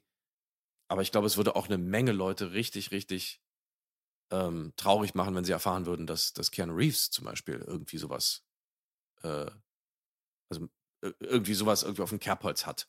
Ja, mit Sicherheit. Also ich persönlich, ich weiß nicht, wie das bei dir ist, aber ich würde ihn halt nicht auf demselben Podest zu stehen haben wie ein Patrick Swayze oder wie auch immer. Also Nee. er ist, er ist nee. nicht mein, er ist nicht mein Schauspieler gewesen, noch nie. Keanu Reeves Mhm. ist cool, ist okay, weißt du, Bill und Ted war funny und ja, Mhm. Point Break. So seine komische, der, der, irgendwas stimmt auch nicht mit ihm, ganz ehrlich. Der hat irgendwie, äh, der hat auch ein psychologisches Defizit, was bei ihm ganz tief sitzt, das merkst du die ganze Zeit. Ob, ob das jetzt privat ist oder ob das on camera ist, so. Der hat so dieses, erstens mal so leicht autistische zwar auch, aber dann auch eine gewisse Körpersprache und so eine extrem tief sitzende Unsicherheit, die nicht geactet ist. Das ist einfach, Mhm. und das ist auch dann äh, eine gute Parallele zum guten Patrick, weil Mhm. Patrick zum Beispiel spielt ja auch sehr, sehr viel von sich selbst in Bodhi rein. Das merkt Ja. man. So, ne? Bodhi ist nicht irgendein fiktiver Charakter, der persönlich betrachtet nichts mit ihm zu tun hat. So, das stimmt halt einfach nicht. Man merkt auf jeden Fall, dass vor allem diese spirituelle Komponente, die Mhm. Bodhi verkörpert hat, dass die Hand in Hand läuft mit dem tatsächlichen Menschen Patrick Swayze. Ja, und natürlich auch die Körperlichkeit an sich. Also auch so ein kleines bisschen so dieser Adrenalin-Junkie. Genau. Weißt du, das ist ein Aspekt, den er dann natürlich auch mit reingebracht hat. Letzten Endes war Patrick Swayze ja schon ein bisschen zumindest ein Draufgänger, auch im, im echten Leben. Mhm. Ähm, jetzt nicht vergleichbar mit einem Bodhi, aber genau, das sind halt Aspekte, die man da so mit reinbringt. Ähm, zum Thema Keanu Reeves, ja gut,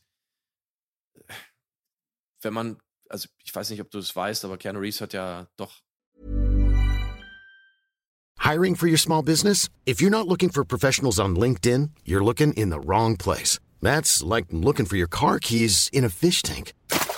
LinkedIn helps you hire professionals you can't find anywhere else, even those who aren't actively searching for a new job but might be open to the perfect role. In a given month, over 70% of LinkedIn users don't even visit other leading job sites. So start looking in the right place. With LinkedIn, you can hire professionals like a professional. Post your free job on linkedin.com/people slash people today. einige Schicksalsschläge hinnehmen müssen in seinem Leben. Ähm, hat, soweit ich weiß, irgendwie Frauen, Kinder verloren durch Unfall und so weiter.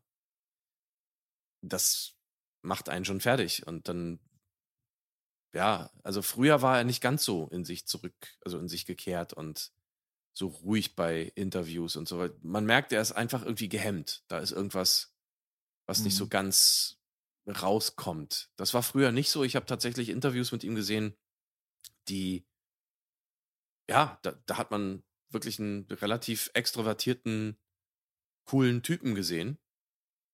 Aber dann sind halt diese Tragödien passiert in seinem Leben und ich glaube, das hat ihn schon auf eine gewisse Art und Weise sehr, sehr fertig gemacht, klar.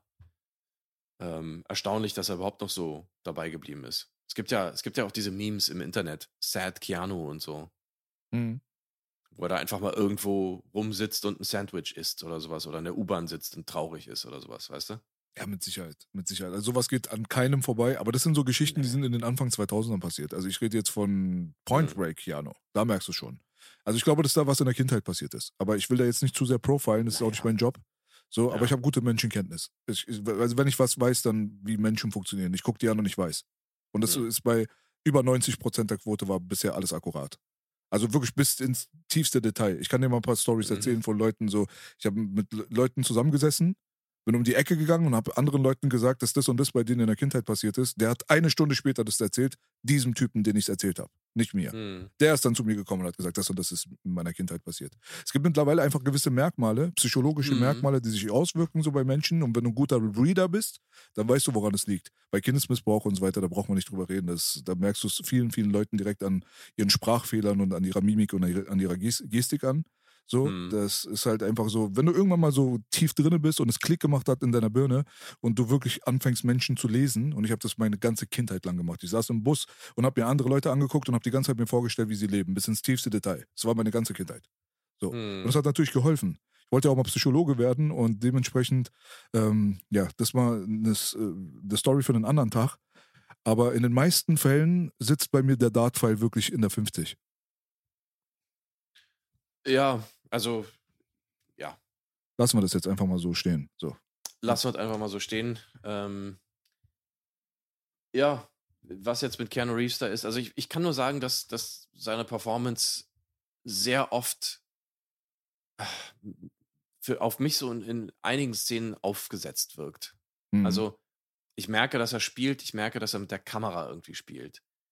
Und ähm, ganz offensichtlich meiner Meinung nach ähm, war das, ich weiß nicht, ob du dich an die Szene erinnerst, ähm, da kommt er quasi äh, in der Polizeistation zu der Kollegin, die am Rechner sitzt und sich da irgendwie die, die, das Profil von Tyler anguckt Mhm. wo er einen Zugang finden will. Wo sie dann irgendwie rausfinden, ah ja, ihre Eltern sind beim Unfall gestorben. Wo er sich überlegt, okay, das ist meine, das ist sozusagen mein Angriffspunkt, wo ich sie auch kriegen kann damit, wenn ich ihr erzähle, dass auch meine Eltern bei einem Unfall gestorben sind. Und diese Szene, wo er dann quasi auf den Rechner guckt und sich seine Strategie zurechtlegt, ich finde, da sieht man sehr genau, dass er es einfach also er weiß halt, da ist eine Kamera und die Kamera weiß, dass er da ist und der Zuschauer weiß, dass beide sozusagen, also dass er auf die Kamera irgendwie achtet und das ist, es ist nicht besonders authentisch. Mhm. Ähm, sein Timing ist auch ein bisschen off manchmal. So, es ist nicht besonders natürlich. Und wenn man das mal vergleicht, zum Beispiel mit der Performance von ähm, Gary Busey, ja, der zwar total durchgeknallt ist und also wirklich, ich weiß nicht, ob es viele Charaktere gibt, sag ich mal, die so einen authentisch, sympathisch durchgeknallten Typen irgendwie darstellen. Ja, also Doc Brown ist halt durchgeknallt, aber ist halt sehr theatralisch. Ähm, aber Gary Busey, also ähm, wie hieß er nochmal, Angelo, Angelo in diesem Film ist einfach ein authentisch durchgeknallter Typ, der auch ein Wahnsinns-Timing hat. Den nimmst du das ab, dass genau zu diesem Zeitpunkt dieser blöde Satz irgendwie aus seinem Mund kommt. Ja, auch das bekannte äh, Johnny, get me too. ja? Ich meine, wie geil ist denn das bitte? Du, du guckst dir den Typen an. Genau. Ja, Utah, genau. Utah, Utah, Utah, get me too. Get me too. Give it to. Genau. Get me too. Ich meine, das, das, das kann nicht jeder. Ja. Und die beiden in dem Spiel miteinander zu sehen, da, da siehst du den, den Gegensatz halt auch nochmal so ein bisschen. Keanu Reeves ist so ein kleines bisschen hölzern. Er sieht halt wahnsinnig gut aus. Er ist auch meistens okay. Ich sage jetzt nicht, dass er irgendwie die ganze Zeit voll scheiße ist. Um Gottes Willen. Aber es ist halt ein bisschen ein Problem, wenn du halt mit Leuten wie eben Gary Busey und eben auch Patrick Swayze spielen musst, so, ne? Und auch Mhm. die äh, Laurie Petty, die auch sehr, sehr authentisch und sehr natürlich rüberkam. Absolut. Absolut. Deswegen, ähm, es gibt ja auch dieses äh, äh, Theaterstück, dieses Live-Stück. Ich weiß nicht, ob du das irgendwie auch mal äh, mitbekommen hattest, Point Break gab es als Live-Theaterstück. Also Theater ist ja immer live. Blöde Doppelung. Mhm. Ähm, und die einzige Rolle, die quasi spontan von einem willigen, äh, Freiwilligen sozusagen, äh, aus dem Publikum übernommen wurde, war eben die Rolle des Johnny Utah. Hm. Weil das sozusagen die authentischste Performance äh, dann ist, äh, wenn der Johnny Utah-Darsteller quasi alles von Karten abliest. Mhm. Weil es einfach dann an die hölzerne Performance von Keanu Reeves am besten rankommt. So. Naja. Ja, ein Bisschen bisschen, fies. hart, bisschen hart gerade, ja. Aber ich Ja. weiß, was du meinst. Also da gibt es schon gewisse. Aspekte, okay. Aber äh, weißt du, äh, wenigstens ist er Keanu Reeves. Also Ja. we- wenigstens ist er nicht vergleichbar mit 1000 anderen Menschen. Ist Ja. auch schon mal eine Qualität an und für sich, die verloren geht, mehr oder weniger. So. Also in Zeiten der Mhm. Gleichschaltung, da ist die Individualität und die, ähm, ja, vor allem so dieses Anderssein als die anderen und echt zu sein. So, ne? Mhm. Das ist dann schon eine Qualität, die verloren geht. Und äh, man kann ihn nicht verwechseln mit anderen Leuten. Es ist halt Keanu Reeves. Weißt du, wenn er was spielt, dann ist Mhm. es Keanu Reeves so. Ja, so ist es. Aber ja, ich erinnere an Dracula. Hm. Ich glaube, das ist so der Tiefpunkt von Keanu Reeves Performances ein bisschen. Naja, Schrecklicher also Film. Haben wir letztens privat schon mal. Ja, für dich vielleicht. Ja, also ich, natürlich, ich rede immer nur für mich. Ja, ja. Klar, schrecklich. Ja. Note 5, Original, Dreck. ja. Hätte ich niemals Ja. gedacht. Ich hatte mich darauf gefreut, äh, den zu Mhm. gucken vor kurzem. Weil ich den halt seit 20 Jahren nicht gesehen hatte. Vielleicht auch länger, ich weiß es nicht. Und ich hatte den halt als äh, hochwertig, filmisch hochwertig in Erinnerung. Hm. Und er war nicht filmisch hochwertig. Der war einfach Müll, der Film. Aber ich Hm. weiß nicht, wie lange das her ist, seit du den geguckt hast. Aber der ist halt einer der Filme, der meiner Meinung nach total unterirdisch gealtert ist. Ja, also ist nicht so, so extrem lange her, aber ja, also ich fand besonders eben, wie gesagt, die, die Performance von Keanu Reeves ähm, ziemlich schlimm. Passte auch überhaupt nicht in die Rolle rein. Ich weiß nicht, was sie sich dabei gedacht haben. Ähm, natürlich, Keanu Reeves, Name. Hm. Aber ähm, naja. Ey, jetzt Äh, kommt ja Renfield ins Kino. Ah, egal. Ja. Renfield, ja, ja, ja, ja. Ja. Ja, gut. Äh, was soll ich sagen? Nicolas Cage als Dracula. Der passt schon irgendwie, wa? Also, wenn ich das jetzt einfach mal so sagen darf, er hat es auch nicht schlecht gemacht. Ach, hast du geguckt, den Film? Ja. Ach so. Ah, okay. Ja, ja. Ja, ja. Du alter Spoilerer, du. Ja, ja, ja. Aber äh, der Film scheitert an anderen Sachen. Auch an leider einer Schauspielerin. Ich weiß nicht, ob du diese Aquafina kennst. Aquafina, heißt sie so? Ja.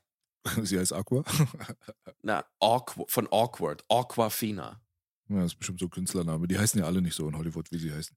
Nein, aber natürlich heißt sie nicht nur so. Ja. Aber ähm, sie ist halt. Also, ich finde sie furchtbar. Ach, Nora Lum heißt sie nicht. Wie auch immer. Also, Ja. ich finde, sie hat einfach von der Kamera nichts verloren. Aber gut. Okay. Das ist Okay. ein anderes Thema. Ähm, Renfield. Äh, naja. Es, äh, darf ich mal, mal ganz kurz, Ja. bevor wir weitermachen? Ja. Es gibt einen sehr guten Renfield. Und das ist der von Leslie Nielsens Dracula. also, ja. Renfield, du Arschloch. Die beste Szene, Alter. Also, das war der beste Renfield überhaupt, dieser durchgeknallte, eklige Kleine. Ja. Ich meine, Renfield ist auch eine, eine interessante Figur. Ähm, jetzt haben sie den halt in diesem Film irgendwie ein bisschen anders interpretiert. Keine schlechte Idee. Aber ich sag ganz ehrlich, also weiß ich nicht, ob es jetzt wirklich ein Kinobesuch wert ist. Hm. Ähm, Ach, you did it? Du warst im Kino? ähm, Okay, nein, äh, kein Kommentar, sonst sind Ja. deine illegalen Aktivitäten aufgeflogen auf Streaming-Seiten. nö, illegal würde ich nicht sagen. Nee, Okay, nee. gut, gut, gut. Nee, nee. Ähm, aber äh, trotzdem. Also ich.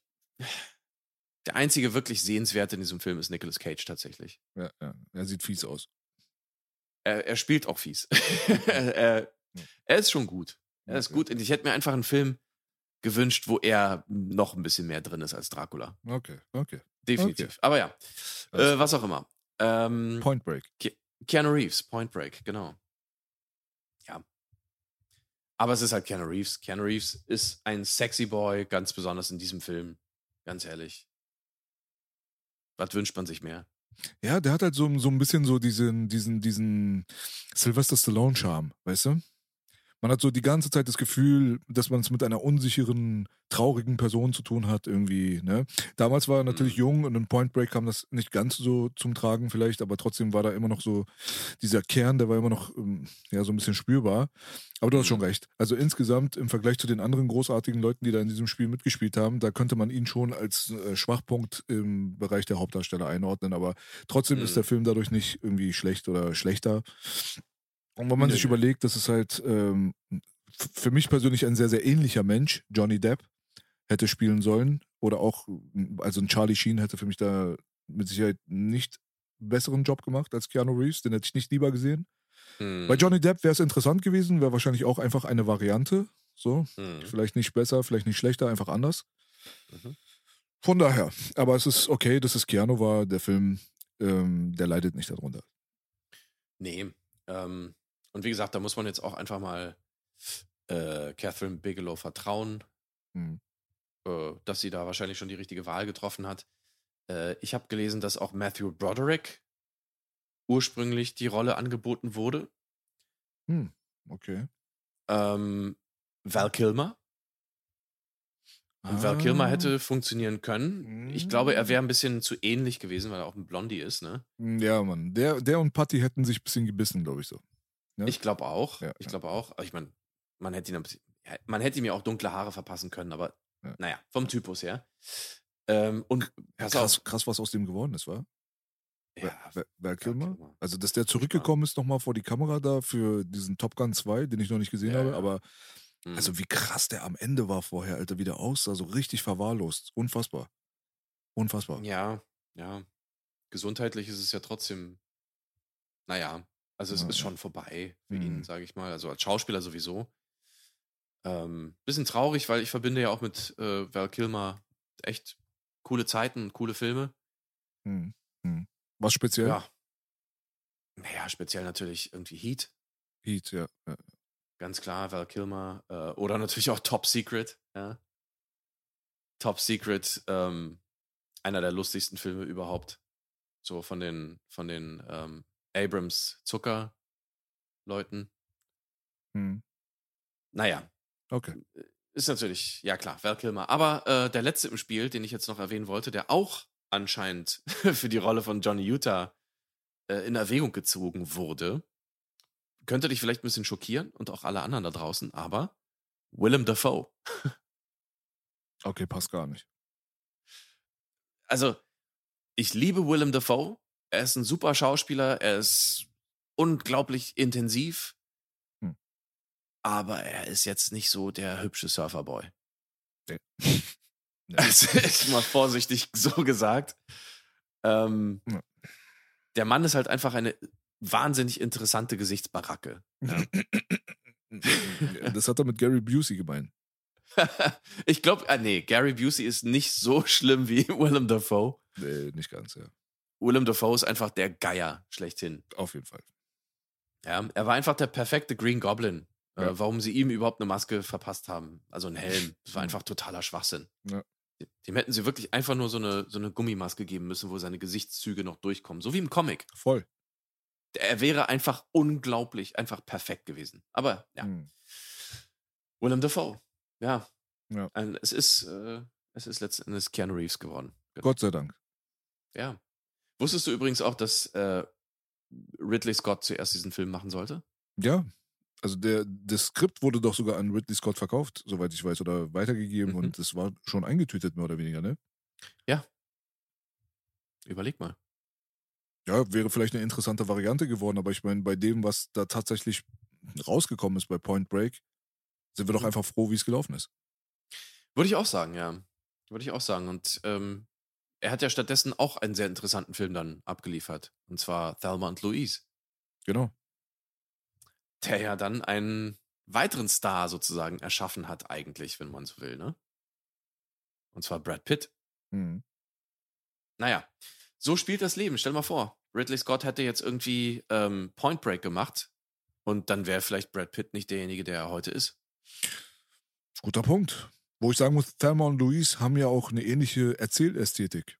Also es ist ja auch Ja. schon wieder so ein Anfang 90er Film, der auf rea ziemlich realistische Art und Weise den Plot rüberbringt. Richtig, Richtig. Aber ich vermute mal auch, dass Ridley Scott nicht Keanu Reeves gewählt hätte. Hm, okay. Das würde ich jetzt mal so sagen. Das heißt, wir hätten eventuell keinen Brad Pitt und wir hätten wahrscheinlich auch keinen Speed, kein Matrix und keinen ähm, John Wick gehabt.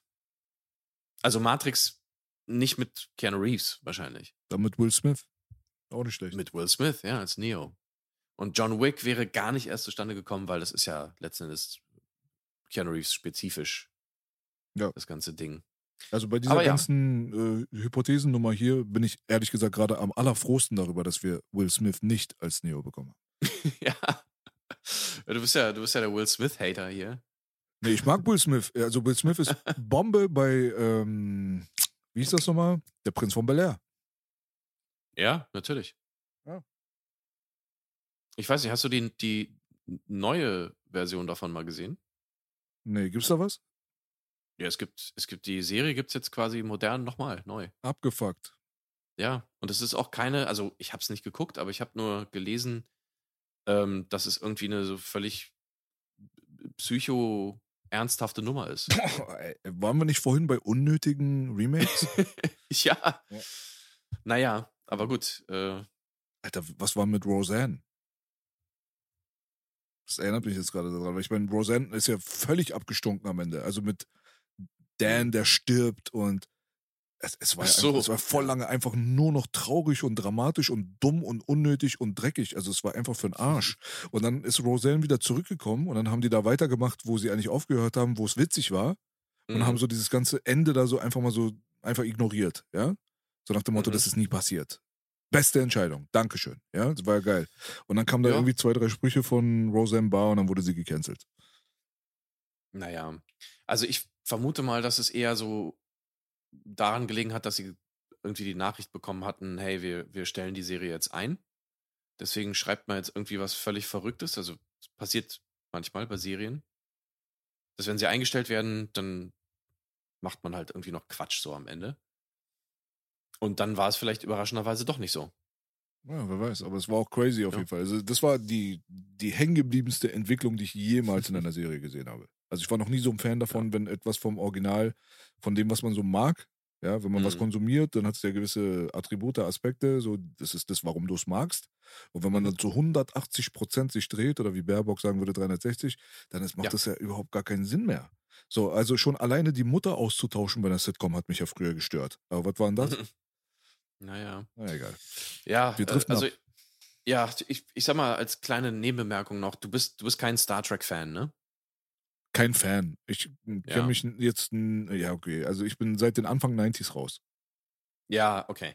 Äh, dann äh, kannst du froh sein, dass du kein Star Trek-Fan bist. Okay, cool. Ist wie bei Star Wars. Ich würde fast sagen, eigentlich fast noch schlimmer. Aber oh, ähm, ja, ich weiß, es ist eine starke Ansage. Ja. Ähm, ja, kann man vielleicht nicht vergleichen. Vielleicht ähnlich, ja. Ja. Aber es ist definitiv nicht besser. Und ähm, Hm. das Einzige, was, was jetzt ein bisschen die Kurve gekriegt hat, habe ich ja, glaube ich, schon erwähnt. Ähm, Star Trek PK, die dritte Staffel. Hm, okay. die sind wieder ein bisschen zurückgegangen und haben sich ein bisschen mehr auf die Werte besonnen, die Star Trek ausgemacht hat. Insofern, das kann man allen da nochmal empfehlen. Äh, Star Trek PK, ähm, dritte Staffel, nochmal eine Chance geben.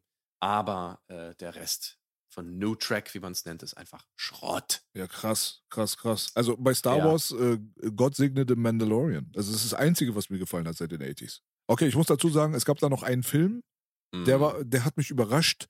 Wahrscheinlich, weil ich einfach sehr wenig erwartet hatte.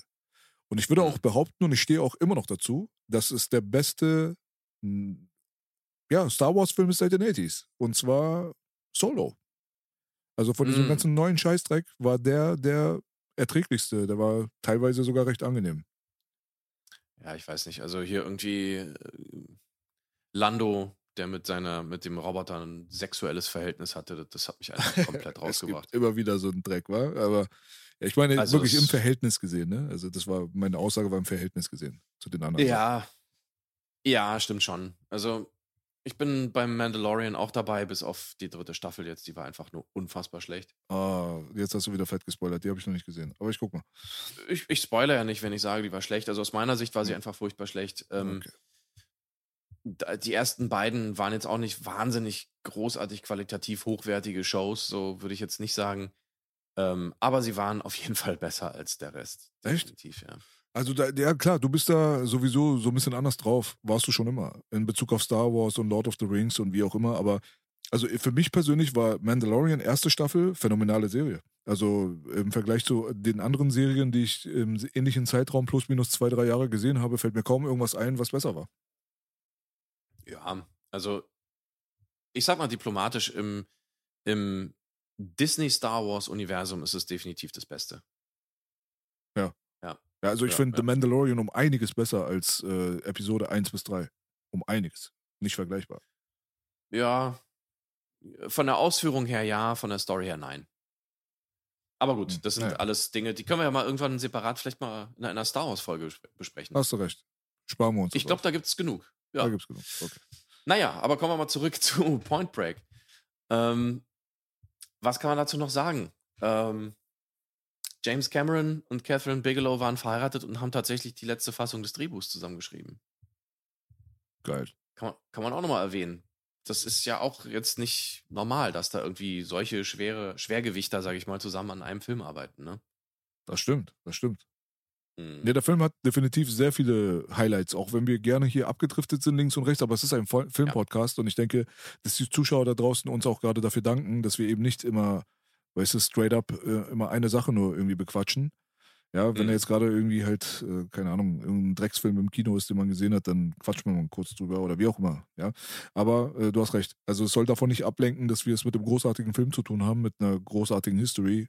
Da haben auch Mhm. wirklich krasse Leute daran mitgearbeitet, auch wenn die, wenn The Fall from Grace wirklich besonders groß ist bei James Cameron leider, ähm, Ja. hat man es ja trotzdem halt mit einem wirklich krassen, bemerkenswerten Film zu tun, der unter anderem die besten Fallschirmszenen ever hat, in meinen Augen. Also im Verhältnis gesehen, weil damals 1991 war das schon Mhm. sehr, sehr interessant auch zu sehen, dass ein Patrick Swayze einfach rückwärts aus einem Flugzeug springt und immer wieder betont, Tja. es gab keinen Cut.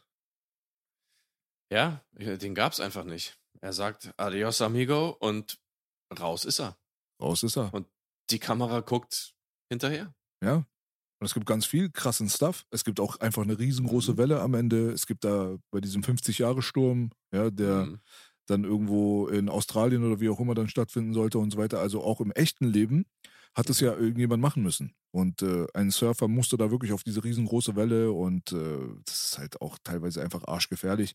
Und warum ich das alles erzähle, ist, wenn man sich das jetzt mal zu Gemüte führt, dass man dort halt Action-Szenen hat, Verfolgungsjagden hat, man hat Footballspiele, man hat halt diese ganzen Verfolgungsgeschichten, also okay, Verfolgung habe ich gerade schon mal gesagt, aber du hast äh, Fallschirmsequenzen, du hast halt dieses, ähm, ja, hier mit der Welle reiten, surfen, bla bla bla Mhm. und alles ist echt, alles ist ECHT, ja, es ist nichts Mhm. mit irgendwie Tricksen und CGI, VFX, Stop Motion, nein, es ist einfach alles echt und es ist einfach krass.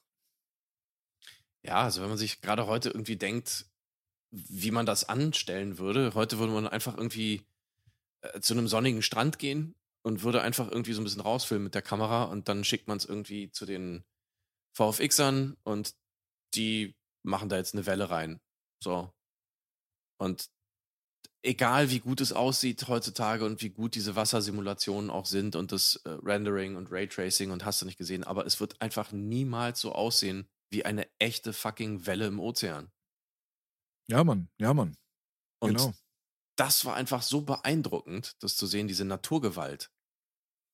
Was ja auch so ein bisschen in diese Thematik reinspielt. Der Mensch als Spielball irgendwie, der, der Umstände und diese beiden, die sich irgendwie finden und irgendwie auf beiden verschiedenen, also auf zwei verschiedenen Seiten stehen und trotzdem irgendwie ja im Geiste verwandt sind quasi. Ne? Ja, ja, ja, ja. das ist, das hättest du einfach, du brauchst einfach diese Naturaufnahmen, du brauchst dieses Echte da drin. Weil ich finde auch dieses Echte betont ja auch die Echtheit, die Authentizität dieser Menschen, die wir da sehen. Und so ein Patrick Swayze, und das ist halt, das lässt mich auch irgendwie denken, dass es die, die Rolle seines Lebens war.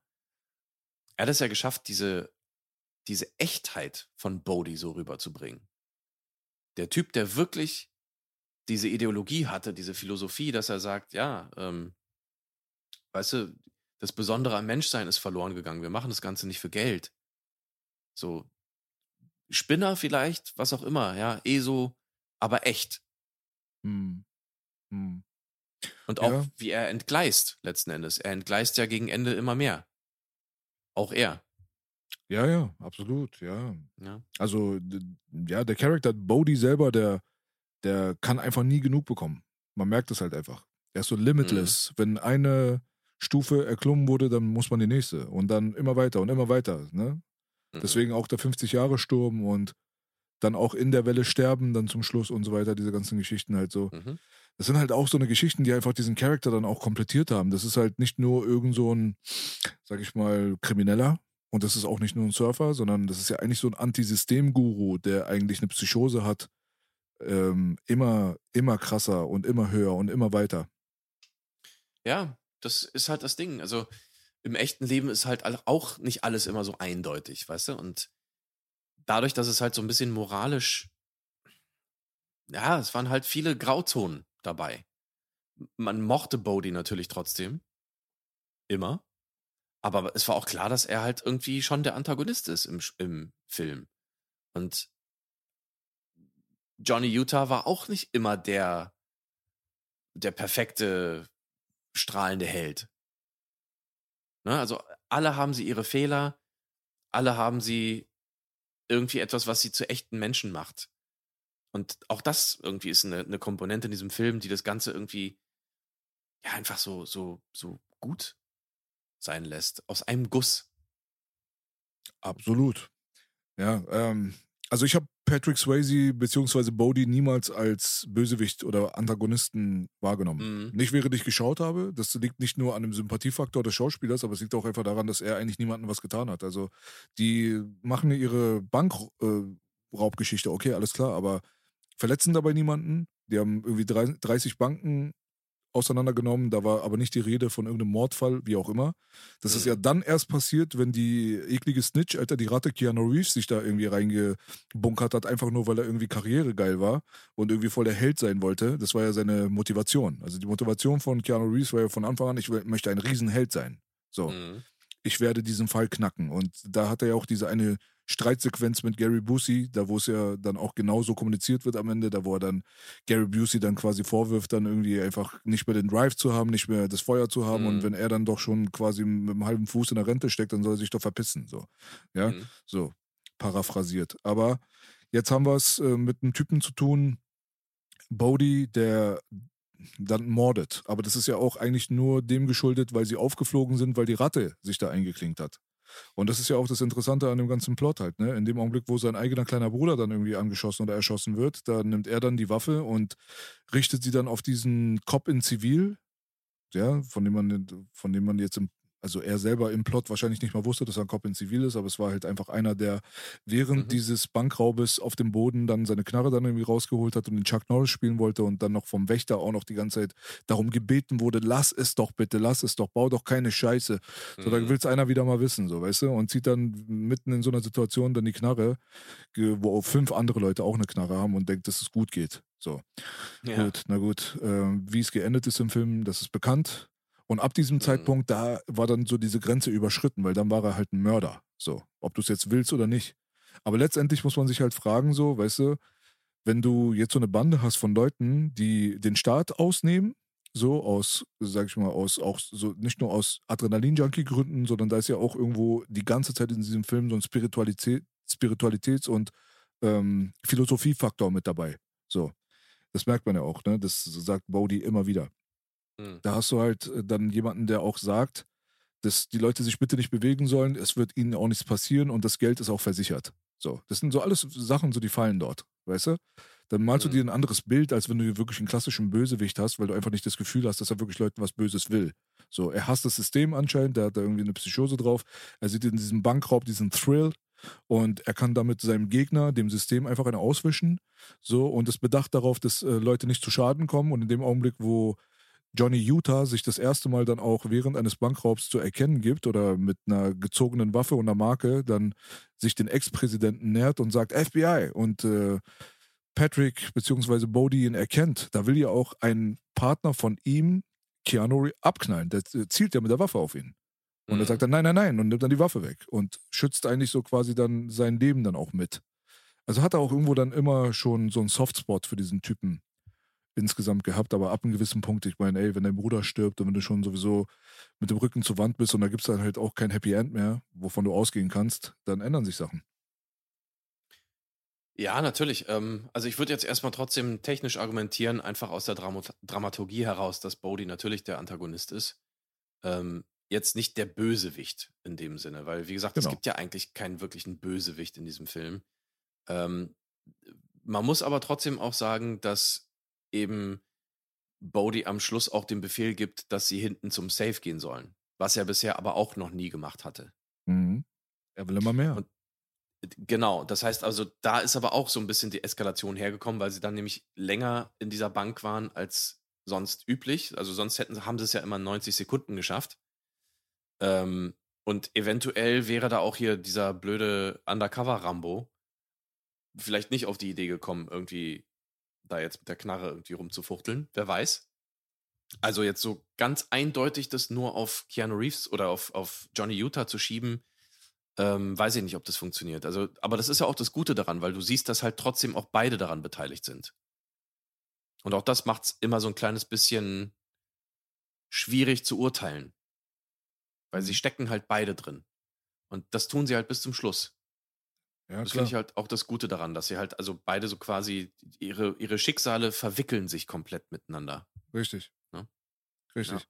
Ja. also wir haben ja mehrere Filme gehabt. Jetzt auch einen, den wir besprochen haben mit Starship Troopers, wo es bei der näheren Betrachtung auch ganz anders aussieht, wer da der Böse und wer der Gute ist. Also, Ja. das haben wir ja, Ja, schon ja. gehabt. Also wer das nicht gesehen hat, geht und äh, checkt den Podcast von Starship Troopers ab. Ja, wir hatten jetzt gerade eine Serie zum Beispiel in Form von Cobra Kai, wo dann in Mhm. den Rückblenden und so weiter relativ deutlich geworden ist, dass eigentlich das Karate Kids das Arschloch war. Ich meine, weißt du, du spannst dem Typen einfach seine Freundin aus, und weißt du, alles, alles Ja. entwickelt sich ja eigentlich aus, ähm, ja, aus diesen Charakterzügen heraus, die eigentlich nicht besonders edel sind. Aber trotzdem ist der Film so aufgebaut, dass man da den klaren Antagonisten hat. Und zwar äh, das Cobra Kai Gym. So, mehr oder weniger. Und bei diesem Film ist es ja auch so. Ich meine, wenn du so ein bisschen mit Street Mentality an die Sache rangehst, ja, wir mögen die Snitches nicht. So, weißt du? Wir mögen die Ratten Mhm. nicht. Ganz ehrlich, er ist für uns der, die Drecksau. So. Deswegen war Patrick immer der Gute und Keanu war unsympathisch. Dann gibt es die anderen Leute, die sind mehr auf der Seite des Mhm. Gesetzes. Die empfinden dann einen Bodhi dann als den Bösewicht, den Antagonisten oder wie auch immer. So. Also ich persönlich, aus meiner Pers äh, Perspektive heraus, würde sagen, der Sympathieträger des Filmes ist definitiv Patrick Swayze. Ja, da hast du auch absolut recht, aber das ist ja gerade das Interessante, ähm, dass du die Dramata dramaturgische Struktur natürlich trotzdem so hast, dass, dass äh, Johnny Utah dein Protagonist ist, aus dessen Sicht du das ja auch alles mitbekommst. Mhm. Die Geschichte ist ja quasi aus seiner Sicht erzählt. Ne? Ähm, aber du jemanden hast als Antagonisten, der so dermaßen sympathisch und verständlich ist in seinen Motiven, dass es dir halt sehr, sehr schwer fällt, irgendwie, ja, ihn, ihn zu hassen oder irgendwie gegen ihn zu sein. Ähm, das zum Beispiel ist auch, also es ist ja ein Merkmal, sag ich mal, wenn du einen, einen Bösewicht schreiben möchtest, dann, dann darfst du ihn nicht komplett böse machen. Mhm. Ähm, ein sehr gutes Beispiel, was jetzt auch ein Blockbuster war, ist zum Beispiel die Mumie. In der Mumie haben wir halt Imhotep, der eigentlich alles nur aus Liebe macht. Ja, die alte Story. Ja, aber es ist halt einfach, das, es, es wirkt. Mhm, klar. Es wirkt. Er lässt sich halt dadurch irgendwie zu Taten hinreißen, die natürlich von außen betrachtet furchtbar sind, aber die, wenn man sich irgendwie in seine Situation reinversetzt, irgendwie doch nachvollziehbar sind. klar. Und Das finde ich, das finde ich halt das Besondere. Beim Bodhi, Bodhi ist natürlich nochmal was ganz anderes. Weil Bodhi ja auch wirklich, wenn du objektiv mal drüber nachdenkst oder versuchst zumindest möglichst objektiv drüber nachzudenken, dann eher überwiegend positive Merkmale oder Wesenszüge an sich. Schon, Aber ja, Schon. Das, Ja. ja. und deswegen, also, und Keanu Reeves hat halt auch einige doch sehr unsympathische und negative Züge an sich. Ja klar, ich meine, er lügt, Ja. er ist intrigant, Weißt Ja, du, er, er benutzt andere. Menschen. Ne? Ja. Also, das, ich meine, das Mädel hat ja damit nichts zu tun. Er, er, er manipuliert ihre Gefühle, erzählt Richtig. von einer fiktiven Geschichte, die überhaupt nicht stattgefunden hat, wo er ganz genau weiß, dass ihre Eltern aber tatsächlich beim Autounfall gestorben sind. Ne? Bumst sie. Also ich meine, Ja. er, er, ist, er ist eine viel größere Fotze als äh, Patrick in dem Film. Ja, ja, absolut. Wobei das aber auch dann wiederum irgendwie gerechtfertigt ist, weil er ja diesen Bankraub aufklären oder diese Bankraubserie aufklären muss als, Genau. als Bulle. Also insofern, es hat alles immer irgendwie so, es ist halt alles nicht so eindeutig. Nee. Und das, das ist halt eine super Sache so, weißt du, weil das halt einfach in diese reale Welt eingebettet ist. Aber auf der anderen Seite muss ich auch teilweise wieder widersprechen, weil er möchte diesen Bankraub ja nicht aufklären, weil er auf der Seite des Gesetzes sein äh, will oder weil er denkt, das ist, das ist the thing to be oder to do. Das geht ja einfach nur Das darum, dass Karriere. er ein Held sein will. Das sind ja völlig egoistische Motive, weil ich meine, letztendlich kannst du das philosophisch nochmal viel weiter reinstricken und dann hast du halt die Polizei als die noch größere Gang. Weil die sind auch korrupt. Man kennt ja tausend Filme, Training Day, wie auch immer. Also, dass man es da jetzt nicht mit dem sauberen Haufen zu tun hat, das wissen wir seit Michael vom Wedel, ja. Also, deswegen, also je tiefer du gehst, desto ähm, interessanter wird der Scheiß halt. Und dann verschwimmen Mhm. diese Grenzen von Gut und Böse und von ähm, Protagonist und Antagonist dann, also in, der- in der Realitätswahrnehmung. Äh, Aber, aber was das Screenwriting angeht und was das Skript angeht und so, da gebe ich dir ja zu Mhm. 1000 Prozent recht. Das ist ja natürlich ganz eindeutig verteilt.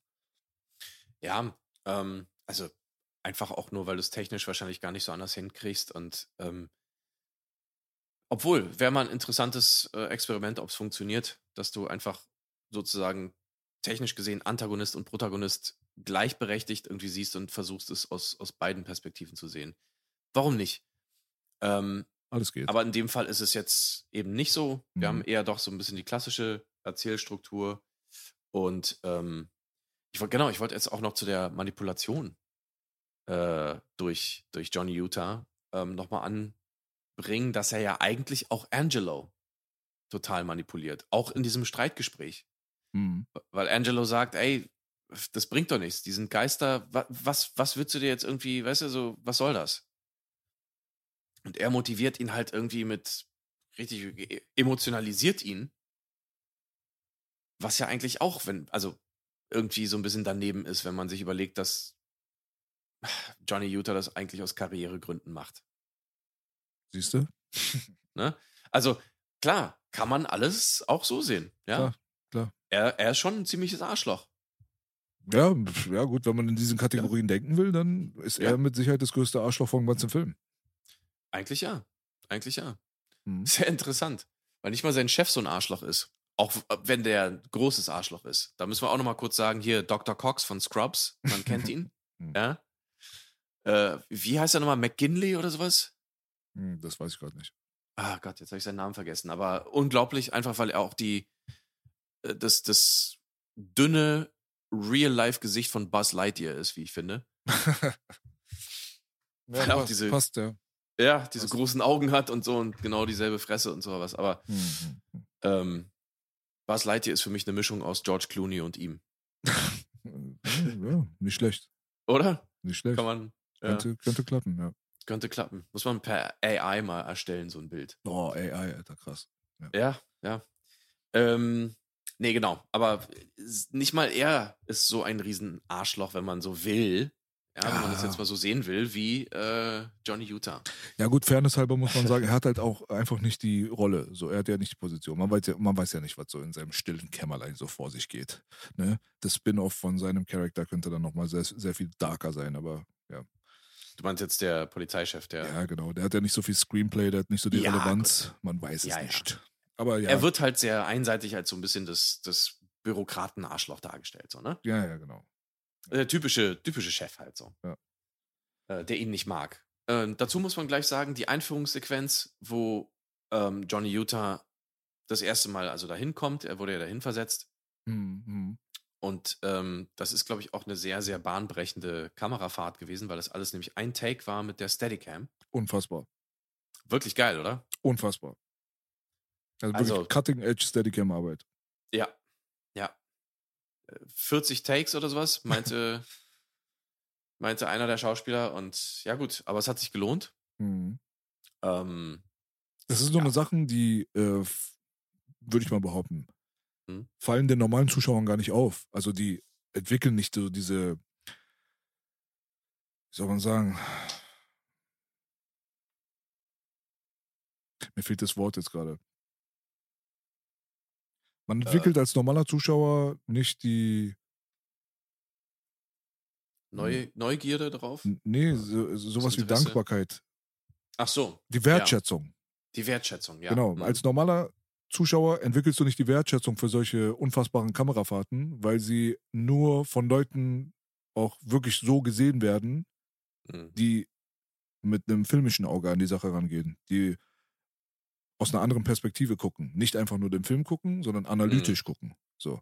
Das ist genauso wie beim Boxen zum Beispiel. Oder noch schlimmer beim Jiu-Jitsu. Also, Mhm. wenn du jetzt Jiu-Jitsu guckst, äh, so du zum Beispiel jetzt, der nie trainiert hat so richtig, da kann man das dir nicht übel nehmen, dass es für dich meistens aussieht wie zwei Leute, die übereinander liegen. Normal. So, weißt du? Mhm. Deswegen, das, das wird auch, das, da wird sich auch nichts dran ändern. Du wirst auch nicht, nicht mehr sehen.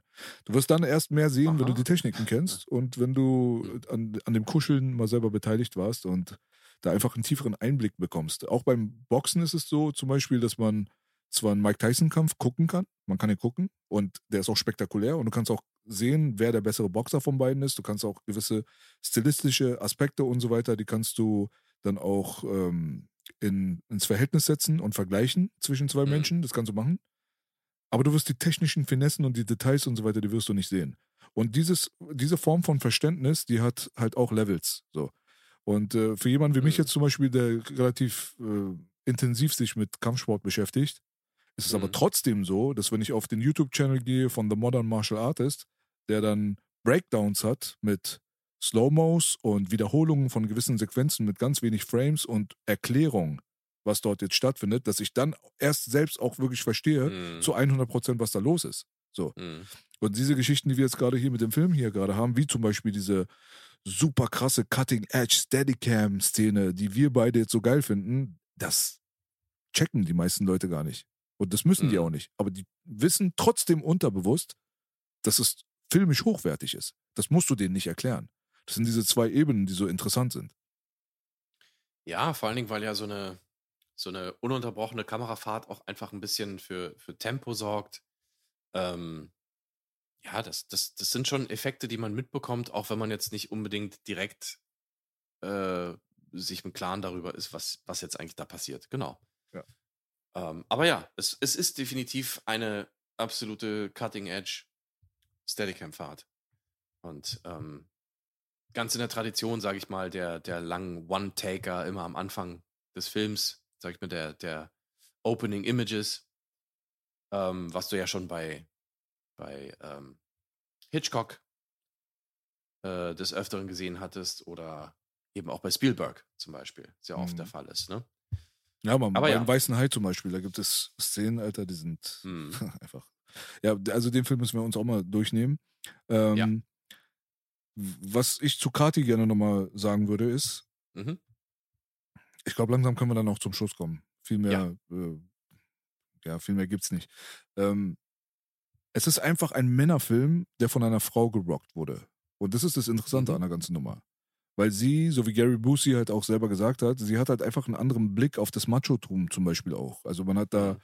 Nicht die Emotionalität und äh, kann vielleicht irgendwie drei Schritte weiter zurückgehen und sieht dann einfach mehr vom Wald.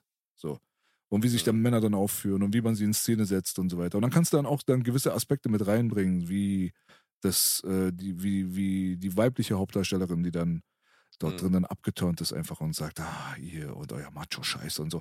Also es gibt so Mhm. gewisse Aspekte, die sind aus den Augen einer Frau, sind die objektiver teilweise, wenn die Frau auch wirklich ein gutes Auge hat und auch ähm, ja eine Begabung dafür hat, das auch umzusetzen. Und das ist bei Kati definitiv der Fall. Ja, da Mhm. kann es sein, dass aus den Augen einer Frau gewisse männliche Züge anders porträtiert werden können. Und ich glaube, das merkt man bei diesem Film. Man merkt teilweise, wenn man sich damit intensiv beschäftigt, dass die Porträtierung des männlichen Geistes und so weiter und teilweise auch kritisch betrachtet und auch kritisch umgesetzt in diesem Film Mhm. aus einem Winkel kommt, der vielleicht für den Mann selber ein bisschen schwieriger zu analysieren und umzusetzen ist. Und das ist, glaube ich, so ein Punkt, so den Kati speziell und auch wirklich bemerkenswert gut umgesetzt hat. Ja, also definitiv, ähm, das muss man wirklich sagen, aber ich glaube, dass es halt sehr, sehr wichtig ist, das hast, hast du ja schon angedeutet, ähm, es ist sehr wichtig, dass sie eben diese Fähigkeit hat, auch zu beobachten und ähm, fairerweise, also anders gesagt, heutzutage glaube ich, wären sehr viele Regisseurinnen daran gegangen mit dieser berühmten Dekonstruktion. So, man hätte im Endeffekt eigentlich diese, diese männlichen ähm, Züge und vielleicht auch Stereotypen eher lächerlich gemacht. Heutzutage wäre das so die Mode, ja.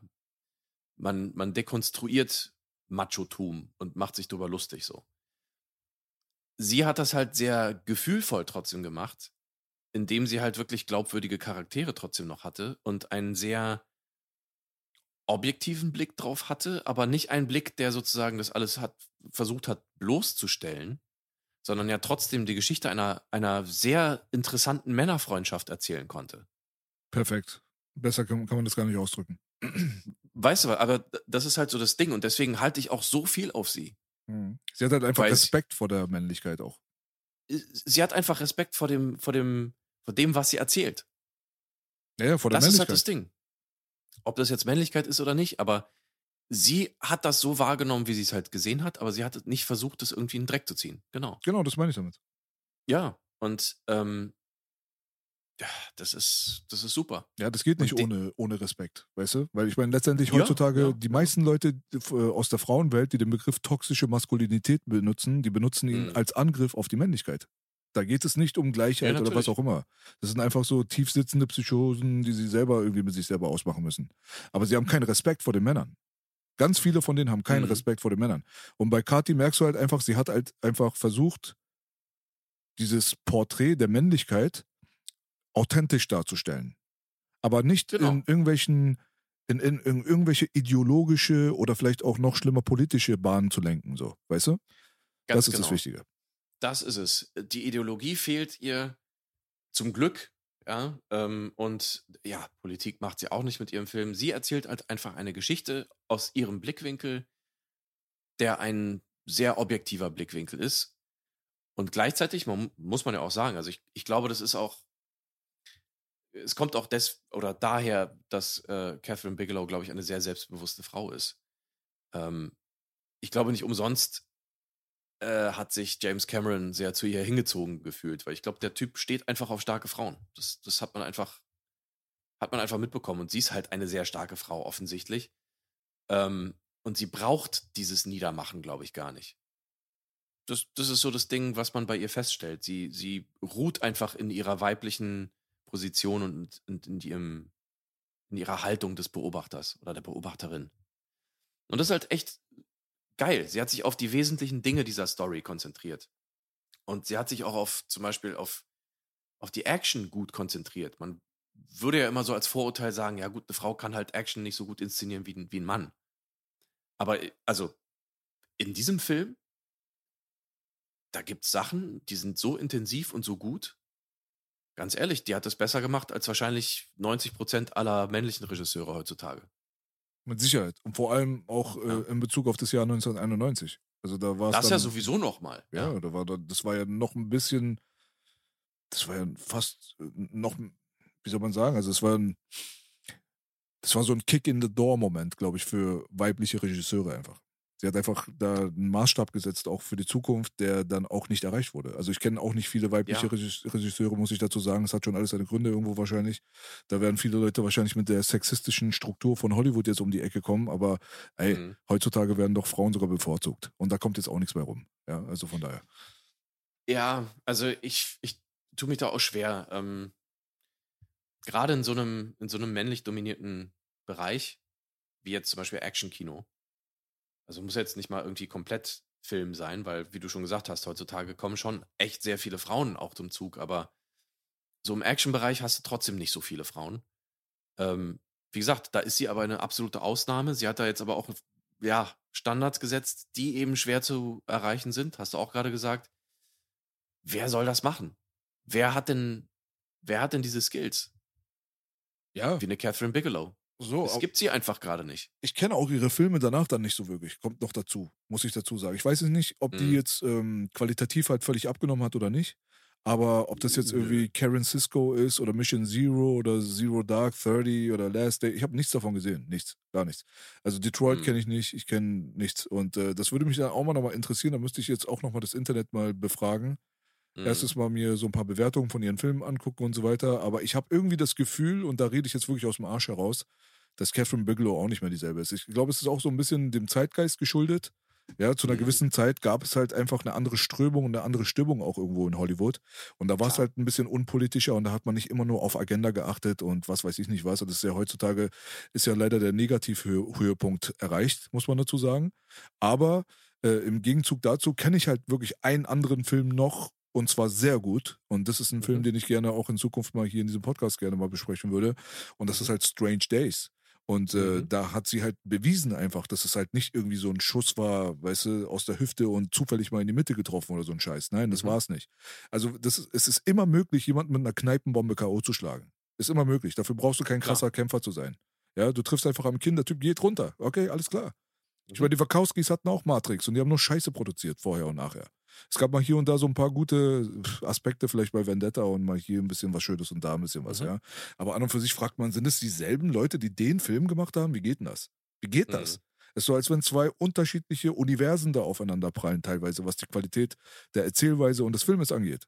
So. Mhm. Und das hast du bei Catherine aber nicht. Catherine hat definitiv bewiesen, und das ist auch beim Fighting so, du bist ja dann erst Champion, wenn du deinen Gürtel verteidigst. Also dann Mhm. kriegst du den großen Respekt, weil du kannst auch, wie gesagt, Lucky Punch, Motherfucker liegt, weißt du so? Aber Ja. bist du wirklich der Motherfucker, da musst du wirklich aber mindestens einmal deinen Gürtel verteidigen. Und je höher du in der Gewichtsklasse äh, aufsteigst, desto unwahrscheinlicher wird es auch. Der Rekord im Schwergewicht liegt bei drei Titelverteidigungen. Es hat noch nie ein Mensch jemals geschafft, in der UFC mehr als Mhm. dreimal den Titel zu verteidigen. Ne? Das ist deswegen, das ist die große, große Nummer. Da sind wir dann so ne, bei den Gefilden, Alter, die sind so over the top halt so. Und Mhm. mit Strange Days, da hat Catherine Bigelow für mich den besten Film hingelegt, den ich von ihr kenne. Wie gesagt, Mhm. zugegebenermaßen seit 1995 nicht mehr sehr viel konsumiert, aber ich kenne Blue Steel, ich kenne Strange Days, ich kenne Gefährliche Brandung, ich habe mal bei Wild, Wild Palms mal irgendwie mal reingeguckt, aber das ist ja so eine kleine Serie gewesen, aber so Mhm. diesen anderen Scheiß kenne ich halt alles nicht. Aber Strange Days ist ein Motherfucker-Film vom Feinsten. Einer der geilsten Filme, der in den 90s gedreht wurde. Was für eine unfassbare Atmosphäre. Und da hat sie es halt genau Mhm. geschafft, diese geile Action erstens mal zu reproduzieren, einen Kosmos zu erschaffen, der so tiefgehend ist und der sich, der dich so sehr in seinem Bann zieht, eine nahe Zukunftsvision zu erschaffen, die Mhm. aber trotzdem so ekelhaft dystopisch wirkt, ja, und dann auch nochmal so widerliche Sachen dann in den Plot mit eingebaut, dann zu transportieren, auch mit den richtigen Schauspielern, auch mit den richtigen Sets und so weiter, einfach zu beweisen, guck mal, das war kein ähm, Zufalls-Sonntagsschuss, nein, Mhm. Ich bin das, ich kann das und ich kann das auch reproduzieren. Deswegen, da habe ich auf jeden Fall Respekt für Catherine Bigelow gewonnen bis in die Ewigkeit. Ja, also ich, weiß nicht, ob man es wirklich, also ja, äh, generell würde ich immer sagen, selbst wenn sie jetzt nur einen guten Film gemacht hätte, ähm, hätte sie ja trotzdem ein Jahr lang an diesem Film gearbeitet. Also da hätte sie schon eine Menge Gelegenheit gehabt zu verkacken, wenn sie nicht so gut gewesen wäre. Aber tendenziell hast du natürlich recht, wenn sie jetzt dann noch einen guten Film raushaut und noch einen guten Film, naja, dann ist es halt einfach besonders klar. Ähm, da, also da muss man halt einfach nicht mehr dran zweifeln, dass sie es kann. Ähm, und ich fand auch The Hurt Locker nicht schlecht. Muss ich ganz ehrlich sagen. Ich fand das, ich fand den sehr, sehr kompetent gemacht. Wie heißt er? Sie kann es halt. The Hurt Locker. Das ist äh, dieses ähm, Bombenkommando im Irak mit Jeremy Renner. Okay, den sehe ich hier gerade gar nicht. Hat sie die Regie gemacht? Ja. Der ist hier gar nicht aufgeführt auf IMDb. Doch, der ist aufgeführt. Also nicht als Regisseurin. Hm. Vielleicht produced?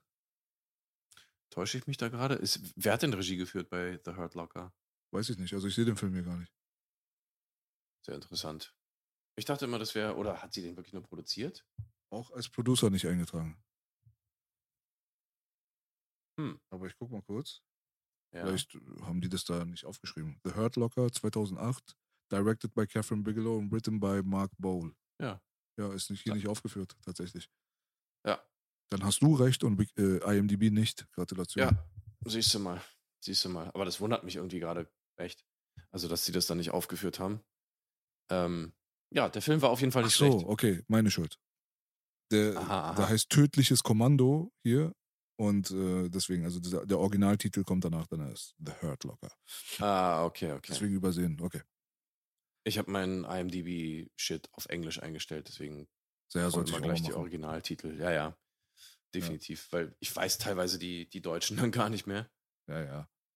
Nee, aber Ja. gu- guck mal, warum ich das gesagt habe, es geht nicht Mhm. darum, ob sie ein Jahr oder zehn Jahre an einem Film arbeitet. Es geht einfach nur darum, man weiß ja nicht, was tatsächlich passiert. Weil, ich meine, ey, wer sagt mir jetzt nicht, dass irgendwelche anderen Leute eigentlich auch einen großen Teil dazu beigetragen haben, dass der Wachowski-Matrix-Scheiß so geil ist? Weil ich meine, Mhm. letztendlich, äh, weißt du, wie viele Daz Dillinger Beats rausgekommen sind in den 90s? Wo stand Produced by Dr. Dre?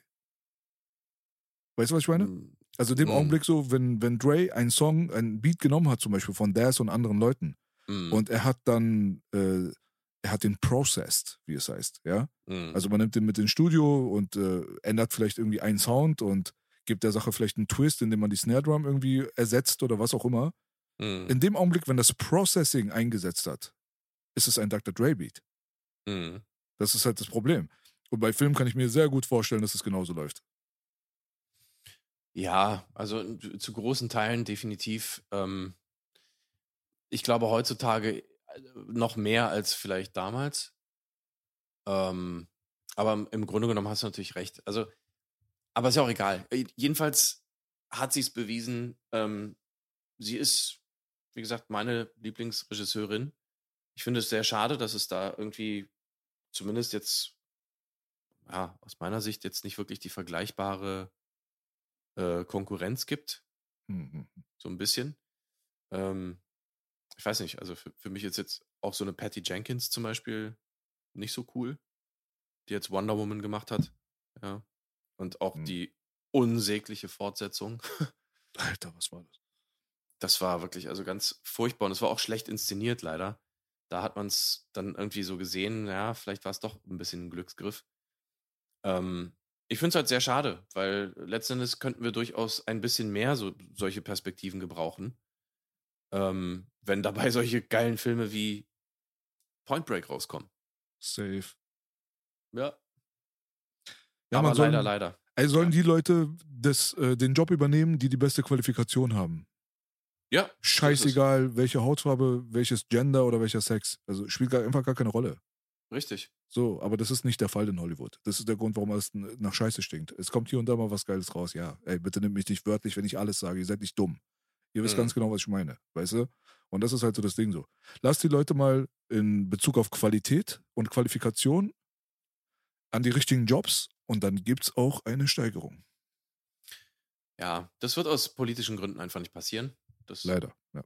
ist halt einfach zurzeit wirklich ganz furchtbar schwierig. Hm. Ähm, ich weiß nicht, ob wir da irgendwie jemals wieder rauskommen, wird sich zeigen.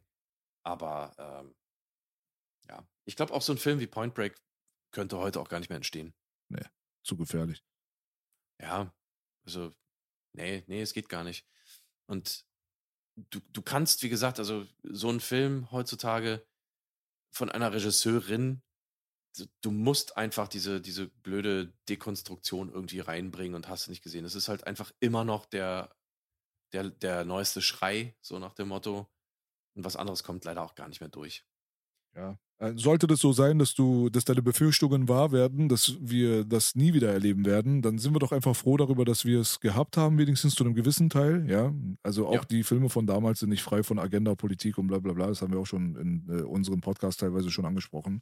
Letztes Ja, Mal mit. Starship Troopers und äh, ist ja okay. Aber solange es halt nicht überhand nimmt und es ist halt leider jetzt gerade so. Es hat überhand genommen und sollte das sich nie wieder einpendeln und die Waage nie wieder ins Gleichgewicht kommen, mehr oder weniger plus minus, dann hat man aber trotzdem die Klassiker, so, an denen man sich erfreuen kann. Und dementsprechend äh, geht hiermit für alle Leute, die diesen Film schon lange nicht mehr gesehen haben oder vielleicht sogar noch nie, die Empfehlung raus, sich auf jeden Fall mal die Blu-ray zu besorgen Mhm. oder das Ding halt irgendwie bei einem Anbieter zu streamen oder wie auch immer. Aber ich bin halt immer ein Fan von äh, physischen Datenträgern. Da hat man auch Mhm. meistens, nicht immer, schönes Bonusmaterial mit drauf und kann dann da eintauchen. Und ich bin bei dem äh, Bonusmaterial von Point Break beziehungsweise gefährliche Brandung, äh, da ist mein Herz schon aufgegangen, muss ich sagen. Das waren Mhm. so Sachen, die äh, einfach unglaublich Spaß gemacht haben, da nochmal zu schauen. Vor allem, wenn du Filme schon seit Ewigkeiten kennst und dann Patrick siehst und andere Leute, wie sie begeistert davon reden, dass es ihr Lieblingsfilm war. Also im Fall von Patrick Swayze, Mhm. da hat er gesagt, das ist meine Lieblingsrolle, mein Lieblingsfilm.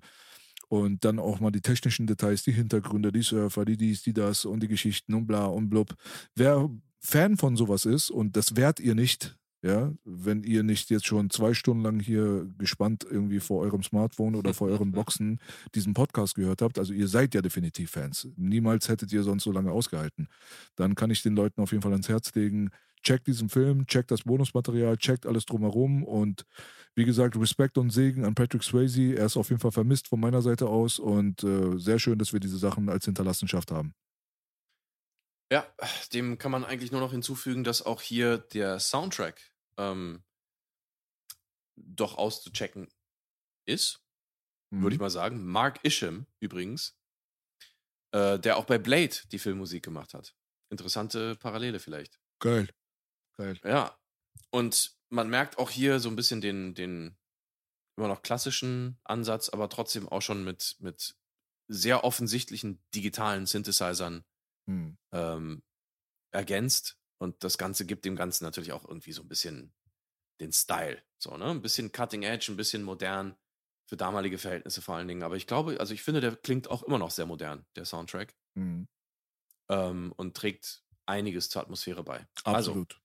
Definitiv auschecken, auch wenn es jetzt nicht irgendwie sowas wie John Williams ist oder ja, Alan Silvestri. Es passt einfach sehr gut zum Film. Und das ist immer gut für eine Filmmusik. Absolut. Super Untermalung. Kann man nur empfehlen. Checkt das. Ja.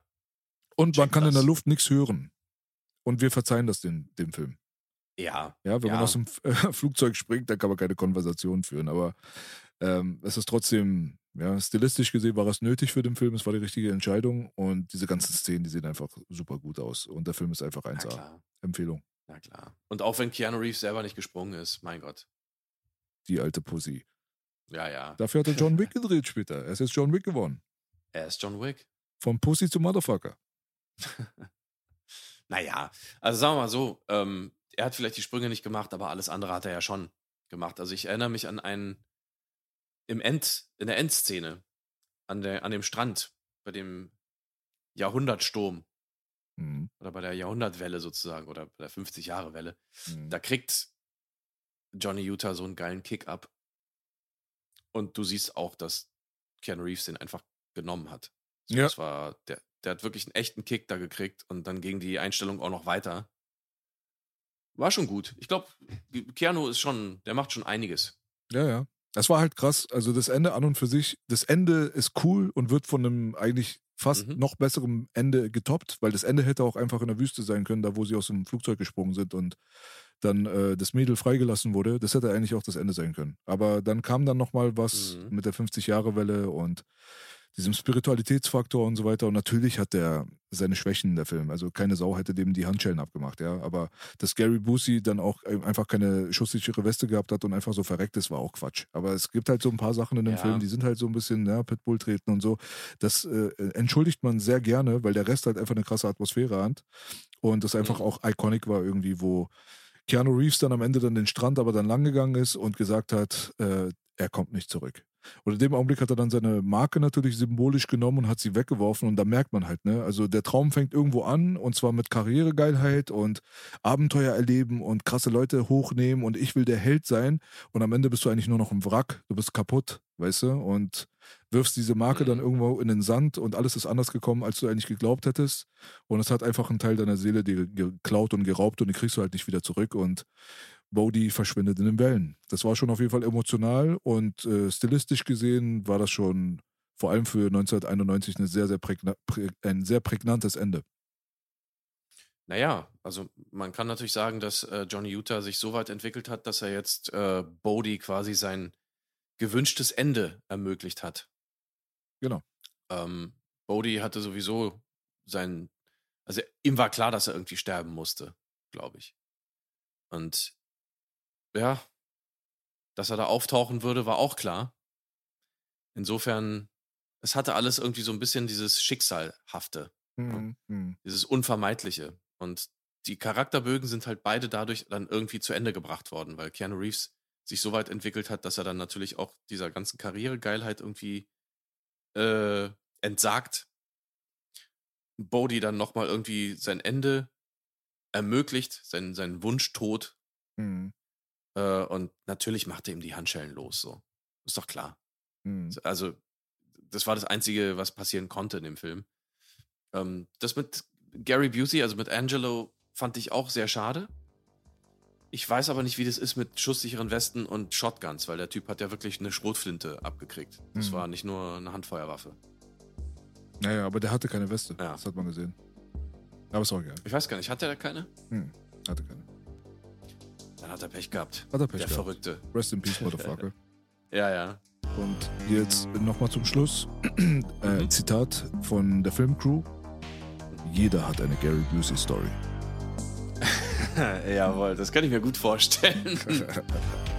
Was für ein Typ, ey. Was, Was für ein Typ. Typ, wirklich. Und sein Sohn hier bei Starship Troopers letztes Mal, da hat sich der Kreis hier auch bei uns geschlossen. Ne? Mhm. Von daher, ich glaube, wir haben das Gleiche. Ding zerpflückt, oder? Gibt's da noch? Ja, gleiche Kauleiste auf jeden Fall. Gleiche Callleiste. Ja, Mann. Ja, Mann, echte Welle, echter Regen, echter Film. Ja, ja, Check this. echte Leute. Und Utah, get me to. Give it to da. Get me to Utah. Das sind raus, Motherfuckers.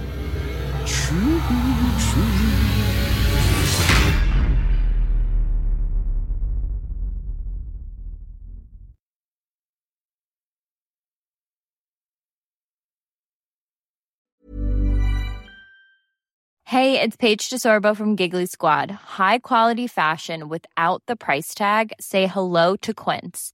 I'm snagging high-end essentials like cozy cashmere sweaters, sleek leather jackets, fine jewelry, and so much more. With Quince being 50 to 80% less than similar brands. And they partner with factories that prioritize safe, ethical, and responsible manufacturing. I love that. Luxury quality within reach. Go to quince.com slash style to get free shipping and 365 day returns on your next order. Quince.com slash style.